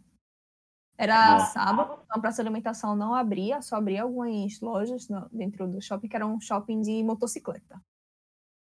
Nossa. Aí é, a gente falou com o dono da loja, sendo que a loja era pequena, ele falou, não, usa a praça de alimentação. A gente, beleza. A gente montou todo o esquema bem bonitinho lá de, de tomada, de tudo. A gente conseguiu uma televisão para botar e, nossa, fez uma diferença tão grande a televisão no torneio que você não tem ideia. Que o pessoal acabava de jogar ia, eita, deixa eu ver como é que tá fulaninho. Eita, ele tá na stream, vamos ver. Nossa. Sentava todo mundo ao redor da televisão e era engraçado porque formava um cone assim depois da televisão. de gente vendo e torcendo. Na final, a gente tinha até que controlar o pessoal, porque eles estavam realmente torcendo. Eu uh, parecia um jogo de futebol. Nossa, que massa. Que massa. Tava eu e mais. Tava eu, Thiago, é, Dog e Fumes de juiz. E era engraçado que de vez em quando a gente se esquecia de controlar o pessoal, porque tava vendo o jogo também. Quando via o pessoal tava vibrando de novo, aí. Muito bom. É, o, o Hugo comentou aqui, Kiri, que ele, ele falou, opa, eu tava lá. E o Thiago também colocou que lembra. É, nossa, que massa, que massa. Eu só imagino isso. Nossa, o telão, nossa senhora. Nossa, Não, a eu- era grande. Ela, ela tem quantas polegadas, mais ou menos, Thiago? Pode falar, eu tô ouvindo. ele botou o torneio rolando e a gente assistindo, os jogadores que lutam. Era, tipo, muito grande. Tinha, sei lá, umas 50 polegadas? Era, era enorme aquele bagulho. Tinha quantas polegadas a televisão? Vamos ver, eu vou esperar ele aqui responder. Ele botou fora na bazar. Ele botou também. É, era bem grande a televisão, mas enfim. Legal. É, Agora eu só tô lembrando desse. Eu tenho várias outras lembranças, mas vou falar só essa. Ele, então tá. Então, LH, fechando contigo aqui as melhores lembranças. Olha, eu vou dar um. Assim, organizando o torneio, eu acho que assim. é, Eu vou dizer duas, tá? Também. Tá? Ah, e as duas foram. base- As duas foram do mesmo evento, na realidade. Foi o Laik de 2017, né? Ah, quando. Quando. Quando eu e o Carlos decidimos meio que investir no VGC, teve muita gente. Teve muita gente que disse pra gente que a gente era louco. Que enquanto não tivesse um- uma representação oficial da Nintendo no Brasil, nunca ia rolar, porque a Nintendo tinha acabado de sair do Brasil é, que nunca ia rolar, que a gente nunca ia, que isso nunca ia para frente, que nunca ia acontecer nada, que é, a gente estava criando uma utopia. E aí eu lembro quando eu e o Dog, o Carlos, a gente entrou no, no salão do Laik na véspera do dia. Os banners ainda não tinham sido colocados no teto, ainda tava, tava só a montagem, né? Porque assim, é, o pessoal que chega nos torneios, eles veem aquele negócio tudo lindo, tudo perfeito, eles não fazem ideia do corre que é deixar aquilo maravilhoso. Tipo, a equipe que trabalha, a equipe que trampa para montar os espaços de evento, mano, essas galera, essa galera merece sempre uma salva de palmas geral, porque assim, os caras montam o negócio em um dia e sobem tudo que tem que subir e fica maravilhoso. É lindo. Saca? Então, assim, é, e, e a, gente, a gente entrar ali, e aí no, no, no dia do evento, né, na abertura do evento, a gente, cara, real, a gente chorou. Se vocês não viram ainda, procurem no YouTube pela abertura do, do Internacional da América Latina de 2017. Foi tocado a música tema de Pokémon é, no tambor, Uau! saca? Com tambores. Então, assim, Nossa. foi tipo um Olodum tocando música tema de Pokémon. Foi sensacional. E assim, a gente que tava lá quando ninguém acreditava na gente, a gente vê aquilo ali acontecer, foi foi uma coisa que assim, tipo, transbordou, foi maravilhoso, saca? Não teve, inclusive os juízes que estavam lá, eles até comentam que não teve até hoje nenhuma abertura de mundial com tanta emoção quanto a abertura do Laik de 2017. É, essa foi a primeira. A segunda foi quando tava todo mundo sentado ali vendo a Gatti jogando no telão, saca? Porque assim, é gostoso ser juiz de stream, mas a gente vê, tipo, um jogador brasileiro ali no telão e a galera comemorando, comemorando, comemorando. E aí, quando a Gatti foi pro, pra morte súbita, que de súbita não teve nada, porque só a morte súbita durou mais do que a partida inteira, né? do que a melhor de três. É, e aí, a hora que, tipo, o Agat nocauteou o Pokémon do cara e o cara nocauteou o Pokémon do Agat, e aí o Salamense do Agat deu fly, subiu, e, tipo, todo mundo começou a berrar loucamente, porque aquilo era a vitória do Agat ali, saca? Então, assim, é, ver aquilo ali aqui, em casa, saca? Tipo, na, em São Paulo, no, saca? Tipo, num, num lugar maravilhoso, e ver toda a galera que a gente viu engatinhar no jogo, uma ideia, um sonho que a gente que jogava no shopping, na praça de alimentação, chegar tipo num palco desse foi foi incrível. Eu acho que assim, essas são de torneios, acho que o Laik 2017 me marcou mais do que qualquer outro torneio na minha vida. Nossa, essa. Não, vocês três, assim, ó, estão querendo emocionar o host aqui, porque é uma mais. Nossa, que isso, velho. Tô... Eu tô muito sem ter o que dizer aqui, porque só de imaginar, vocês contando, eu consegui imaginar, assim, nossa. O André falando das crianças, a Kiri falando desse torneio do shopping, até o Hugo lembrar, o LH também trazendo o Laik de 2017. A Kiri colocou aqui o link da abertura, já abri também, porque com certeza vou ver depois. É, sabe, é, nossa, já abri aqui, já tô vendo os tambores. É, é outro nível. Isso aqui é. Nossa, eu tô muito feliz de. Não, só de ter o. Não, termina a live tocando hum? a música. Termina a live tocando a música. Bom, vou terminar, vou terminar. Boa, boa, boa. Eu tava com, com o microfone aqui. E ele abafa um pouco, mas o áudio exterior agora consegui estar direito. Mas vou terminar sim. Agora, então, a última pergunta que eu tenho para vocês, já agradecendo a participação, essas respostas, assim, não, não, não tem nem o, que eu comentar, assim, achei simplesmente incrível o episódio. Mas eu quero que vocês terminem falando, começando agora pelo LH, de como foi a Professors Cup. Como é que foi, porque a gente tá, os jogadores estão acostumados com a Players Cup, né? Agora tá vindo, vai ver os e-mails da 3 daqui a um tempinho ainda. Mas como é que foi a Professors Cup agora? E, se, e eu não sei também, não sei se quem está ouvindo sabe, é sempre bom falar, se essa foi a primeira agora que vocês jogaram, se teve que nem, ou seguiu junto com a Players Cup. Bom, é, eu achei muito ideal que tu começasse por mim, porque é, significa que o André vai ser o último a falar e a gente não estaria nessa Professors Cup se não fosse o André. Tá? É, porque assim, a, eu já participei de outras Professors Cup, eu fiquei no top 8 da. Eu fiquei em sexto lugar na Professors Cup da Laik de 2017.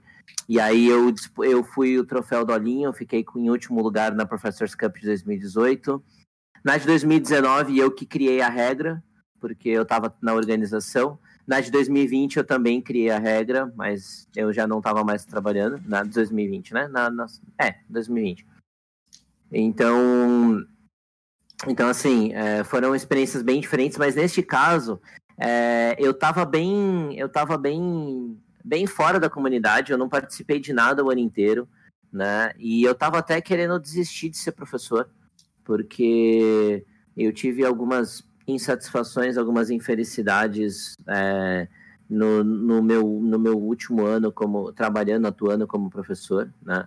E, e assim, quando, a, quando o André me convidou para participar, eu falei, ah, tô fazendo nada, tô de férias, por que não, né?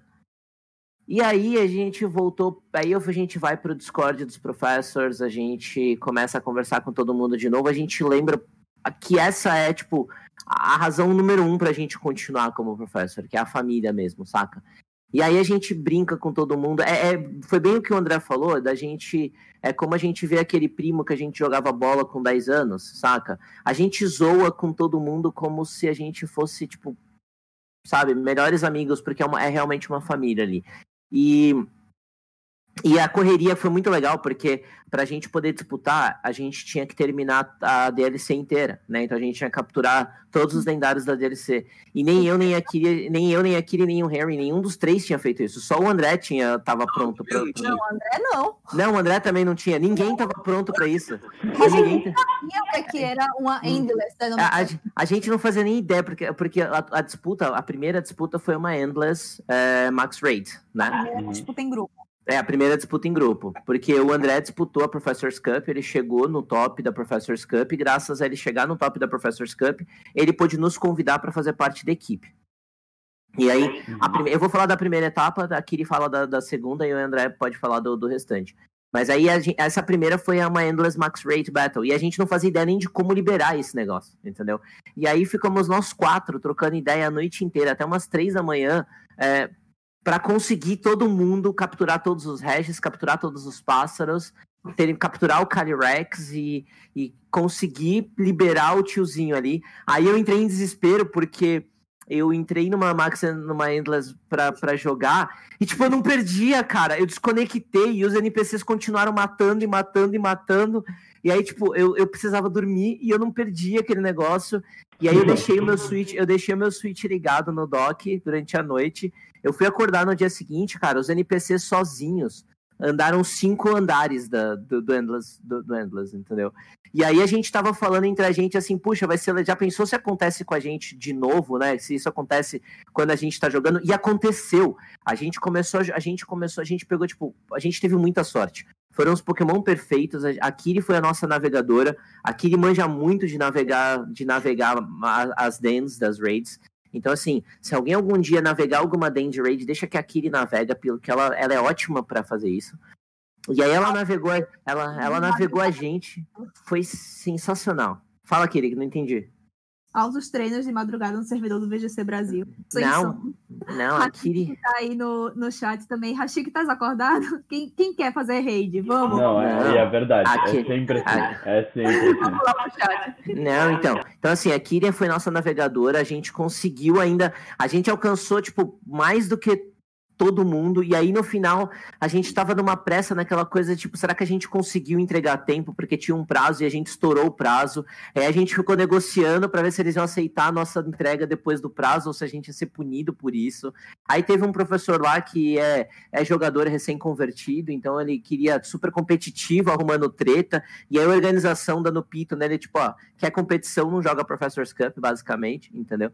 Então, assim, essa primeira etapa foi sensacional e me fez voltar de novo a, a, a ter amor pela coisa, lembrado por que eu fazia isso desde o começo. E foi muito engraçado que a gente ficou nervoso por não entregar no tempo, porque a gente não ia se matar. Porque a gente tinha uma hora ou era duas horas? Uma, uma hora. Era uma hora para chegar até. Assim, a Endless Adventure, para quem não sabe, é, na DLC da Crown of Tundra, tem é, um Den, onde você vai e você consegue pegar os pokémons lendários. É, daí, a Endless Adventure, você pega vários lendários em sequência, mas você não fica com eles. Você pega um Armorite, como é que se fala isso? É a... é Armorite. É Armorite. Você pega Armorite, várias Armorites, né? Mas você não tem Pokémon e você vai avançando. Cada, é, cada nível é um lendário.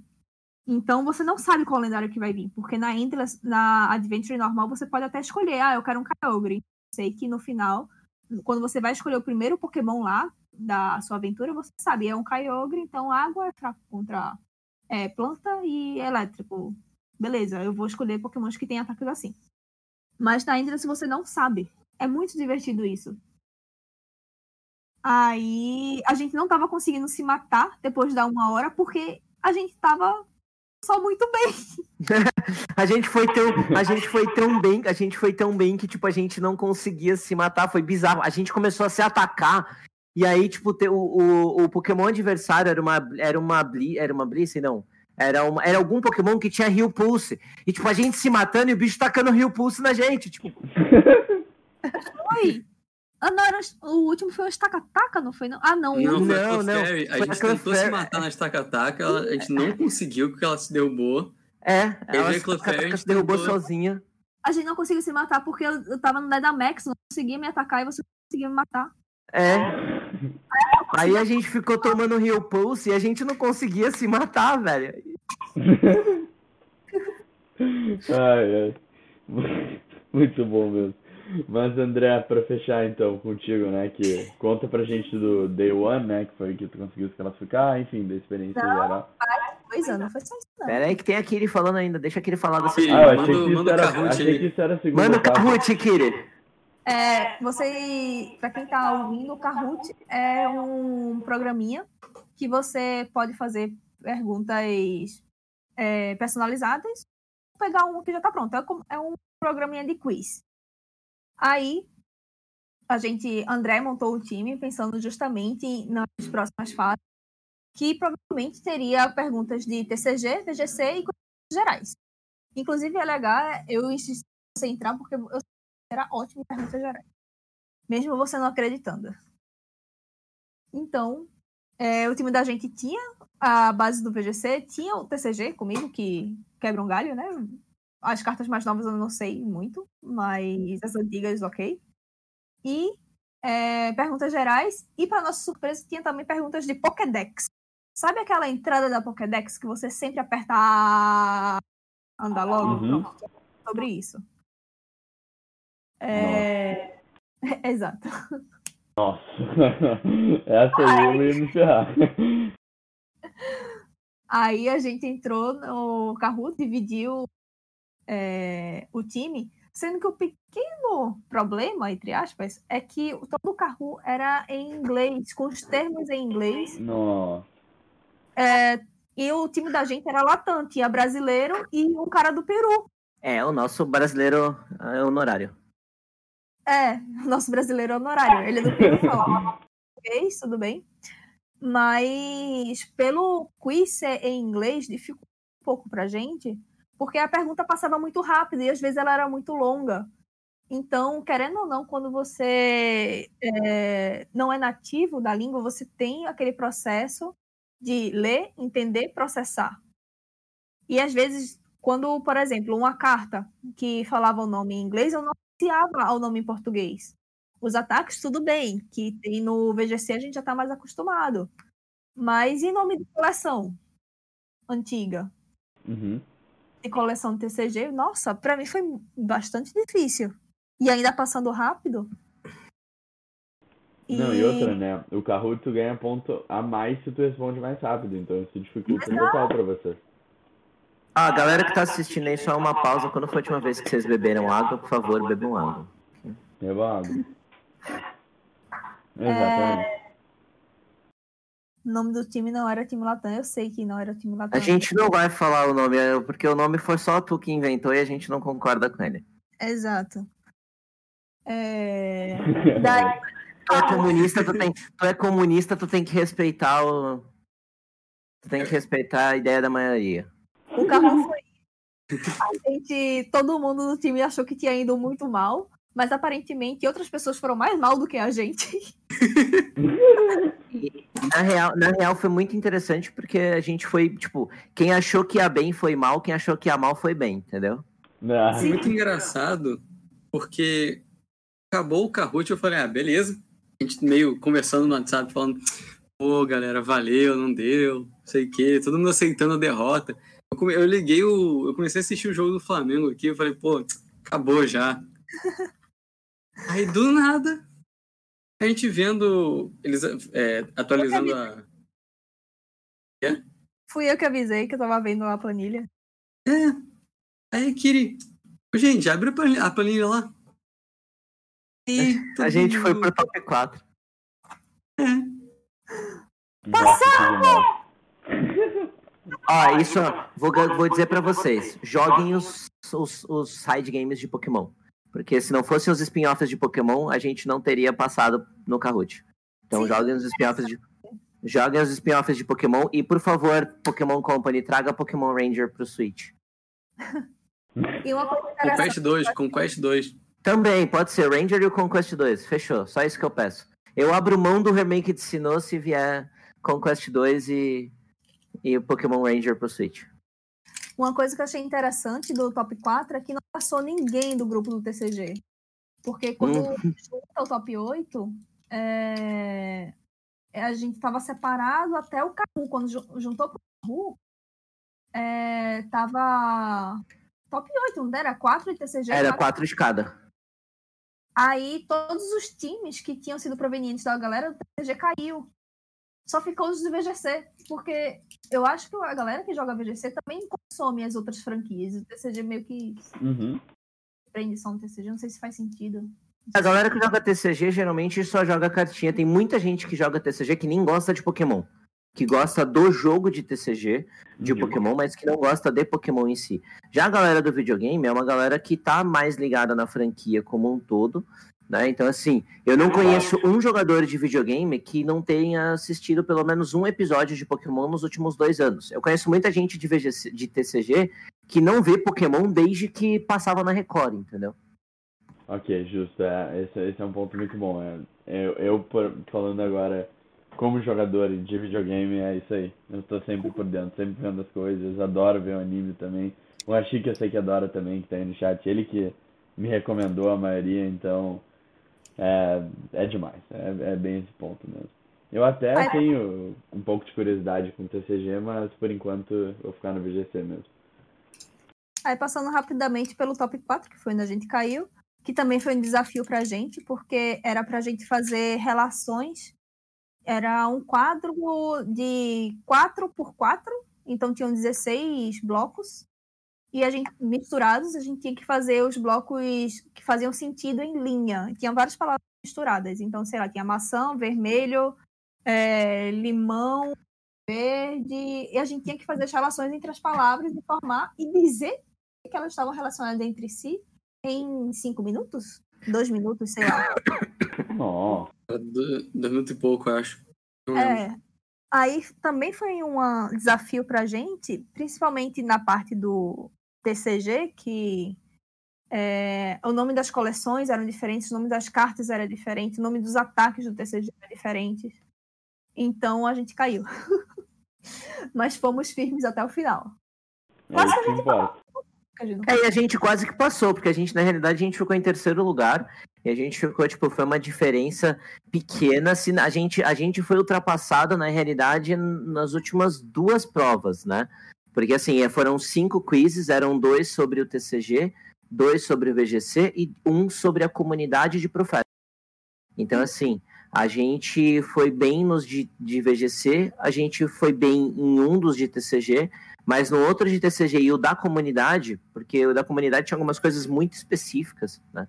E aí a gente acabou caindo nesses últimos dois que a gente perdeu muito ponto. Mas quem chegou na final mereceu. Sim. Uhum. E bom, André, então, para fechar contigo o podcast de hoje. Um fechar, pouquinho. então. é, Eu já tinha jogado algumas Players Cup. Eu joguei no Laik 17, 18, 19.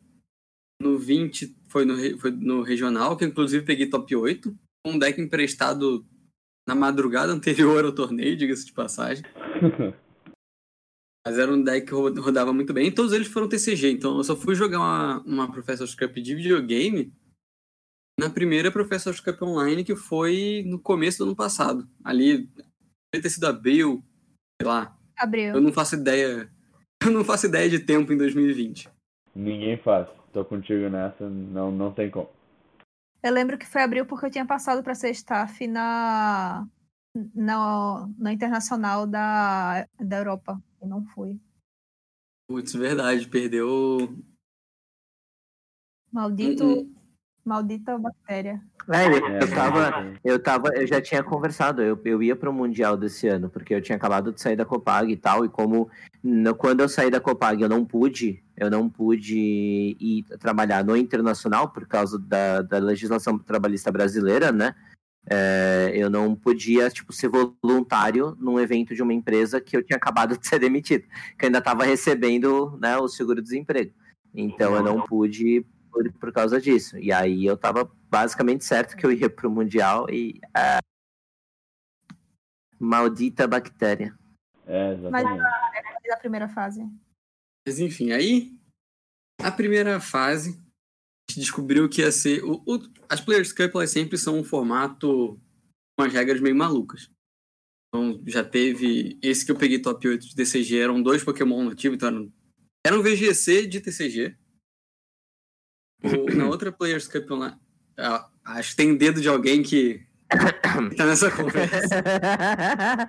Me orgulho muito dessa regra, foi a melhor regra que eu já criei. É muito divertido, mas eu, eu, eu tinha uma autoloss tão bizarra que eu cheguei no top 8 e enfrentei essa autoloss no, nos primeiros dois. Ele baixou o Pokémon e falei, beleza, perdi. É isso. E eu já tava com um pouco de fome de, porra, peguei top 8, vou. Agora eu vou, vou pra cima. Vou ganhar uma Players Cup, não sei o quê. Peguei aí na primeira Players Cup Online. Era. Só podia ter um Pokémon de cada geração. E aí eu fiz, eu tentei fazer uma metacall com a Gat, com Dragapult Special, mas não deu muito certo.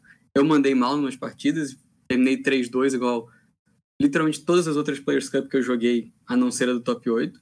Uhum. E aí chegou nessa, eu tava muito tiltado de não de ter mandado muito mal no, no outro. Eu queria pelo menos cortar. Não consegui, eu cheguei nessa muito tiltado. Só que a gente recebia um, a regra especial dessa Players Cup de agora, a gente recebia um tipo aleatório na, no momento da inscrição.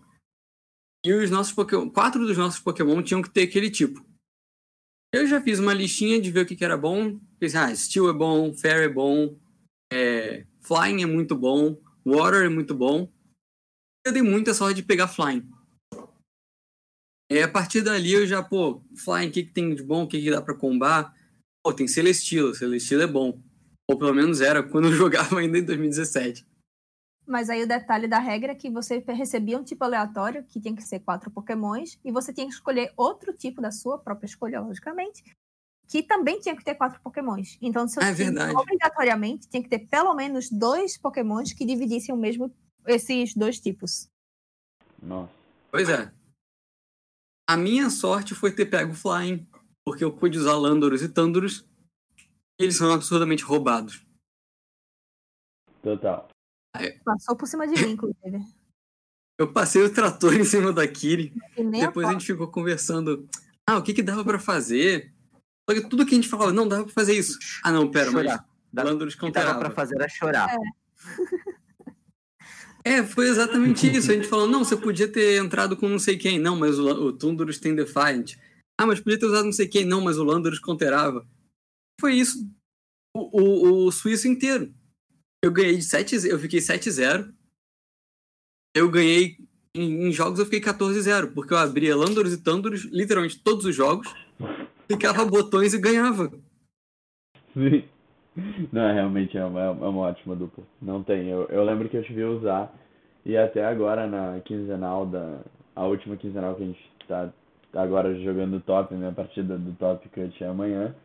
Que eu marquei e eu tava com. Quando era a série 7 eu também. Eu, eu tinha antivista, eu vi também o Ashton Cox usar. E aí eu falei, pô, vou, vou testar. E é roubado. É roubado. É, É aí, muito roubado. partida, eu peguei dragão time com gelo. A Nossa. galera, a gente tava conversando muito com, com alguns jogadores. E aí a gente chegou na, na, na, na ideia base que era Kiri não pode enfrentar gelo e eu não posso enfrentar elétrico. Sim. Se a gente não pegar esses tipos, a gente vai bem. Eu dei sorte de, de fato, não enfrentar elétrico, mas a Kiri pegou gelo e deu no que deu. Nossa. Não, Não realmente. assim. Eu fiquei, sei lá, 3-3? Ou foi. Não, foi. Foram sete rodadas. Você Então, ficou 4-3, não foi? Não, foi 3-4. É, tá- aí que tá. A gente tinha que pegar um time, um, um tipo. No começo a gente não podia pegar um tipo que fosse muito counter da gente. Eu dei essa sorte. Eu passei o carro na galera com Honduras e, e Landuros e foi isso. Uhum. E Quem ficou triste aí foi a galera- chegou. Quem ficou triste foi a galera que pegou o bug. Pois é, tem uma galera que pegou bug, pegou fire, pegou uns tipos muito ruins. Uhum. E aí realmente complica. Total. Total. Mas aí passou-se, pô, 7-0. Tem- é, a gente enfrentou gente que joga bem. Eu Não é só lembro. porque a gente. A gente é jogador e. e- e- a, gente é- a gente não é jogador porque a gente não joga bem, mas ainda sim tem uma galera que joga bem e é juiz. Uhum. E aí eu sei que. Eu, eu não tava acreditando assim. Eu tava muito nervoso no 5-0. Quando eu tava 5-0, eu falei, beleza. Tô safe. Se eu perder as duas daqui pra frente, ainda fica na bolha, com chance de, sub, de passar. Quando eu ganhei o 6-0, eu falei, beleza, acabou. Eu vou jogar a última pra me divertir, não vou nem competir mais. E Sim. ganhei. Não, eu lembro, eu lembro que tu tava postando tudo no Twitter, a, a Run, e eu fui acompanhando, eu fiquei, nossa, ele detonou esse torneio, porque tá louco. Eu lembro, tu, tu ficou postando, aí depois postou o time, achei muito massa. Nossa, Uhum. sensacional. É, eu- Vocês três, assim, parabéns, velho. Nossa. Ah, vale- Não, eu tenho que agradecer o pessoal, fazer o famoso shout-out Tsuboyama, porque o pessoal do grupo ajudou muito com o time. Eu só falava, gente, não sei mais jogar, não sei montar time. Tenho XXX ideia. E a galera. Aí um time muito bom. Ganhava, fui laderar com um time praticamente um monotype, um dual type que seja. E eu tava ladeirando bem, melhor até do que usando time normal. aí eu fui confiante, deu tudo certo. E aí eu pude chamar, montar o meu, meu esquadrão, meu.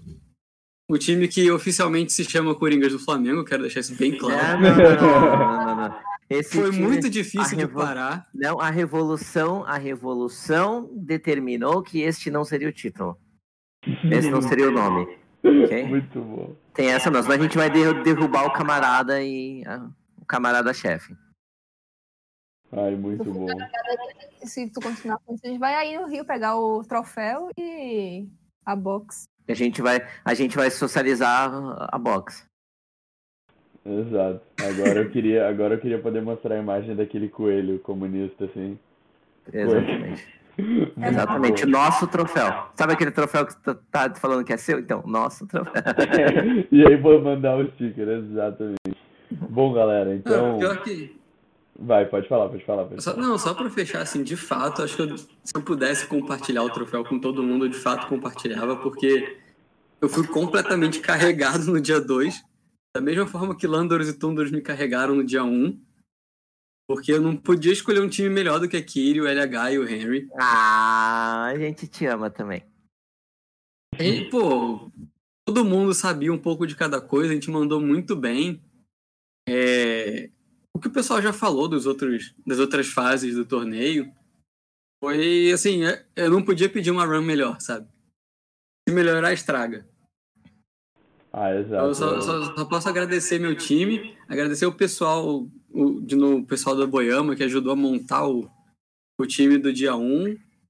E, se- é, de novo, aquela coisa, se não fosse a comunidade, não tinha nada. Se não fosse os amigos que a gente fez por causa do Pokémon, não tinha nada. É, esse, essa é uma mensagem muito boa e que é, desde pequeno, minha mãe sempre falou que é família em primeiro lugar e segundo os amigos. E, nossa, é, não adianta, a, comunidade é, é demais. Mas, galera, a gente, esse ficou o podcast mais longo aqui do, da Taverna Dragonite e, honestamente, assim, muito divertido de gravar, foi um episódio sensacional. Espero que vocês tenham aprendido bastante, que a primeira coisa que quando eu abri falei ainda esteja estabelecida, que é a gente tem que dar valor para os teóricos. Vocês acabaram de ver todas as histórias que eles contaram, todas as preparações. É, é, é muito esforço pela gente, então em nome da comunidade dos players eu estou agradecendo vocês aqui, principalmente pela participação de estar aqui. Foi realmente incrível que os três conseguiram conciliar horário para estar quase três horas já aqui.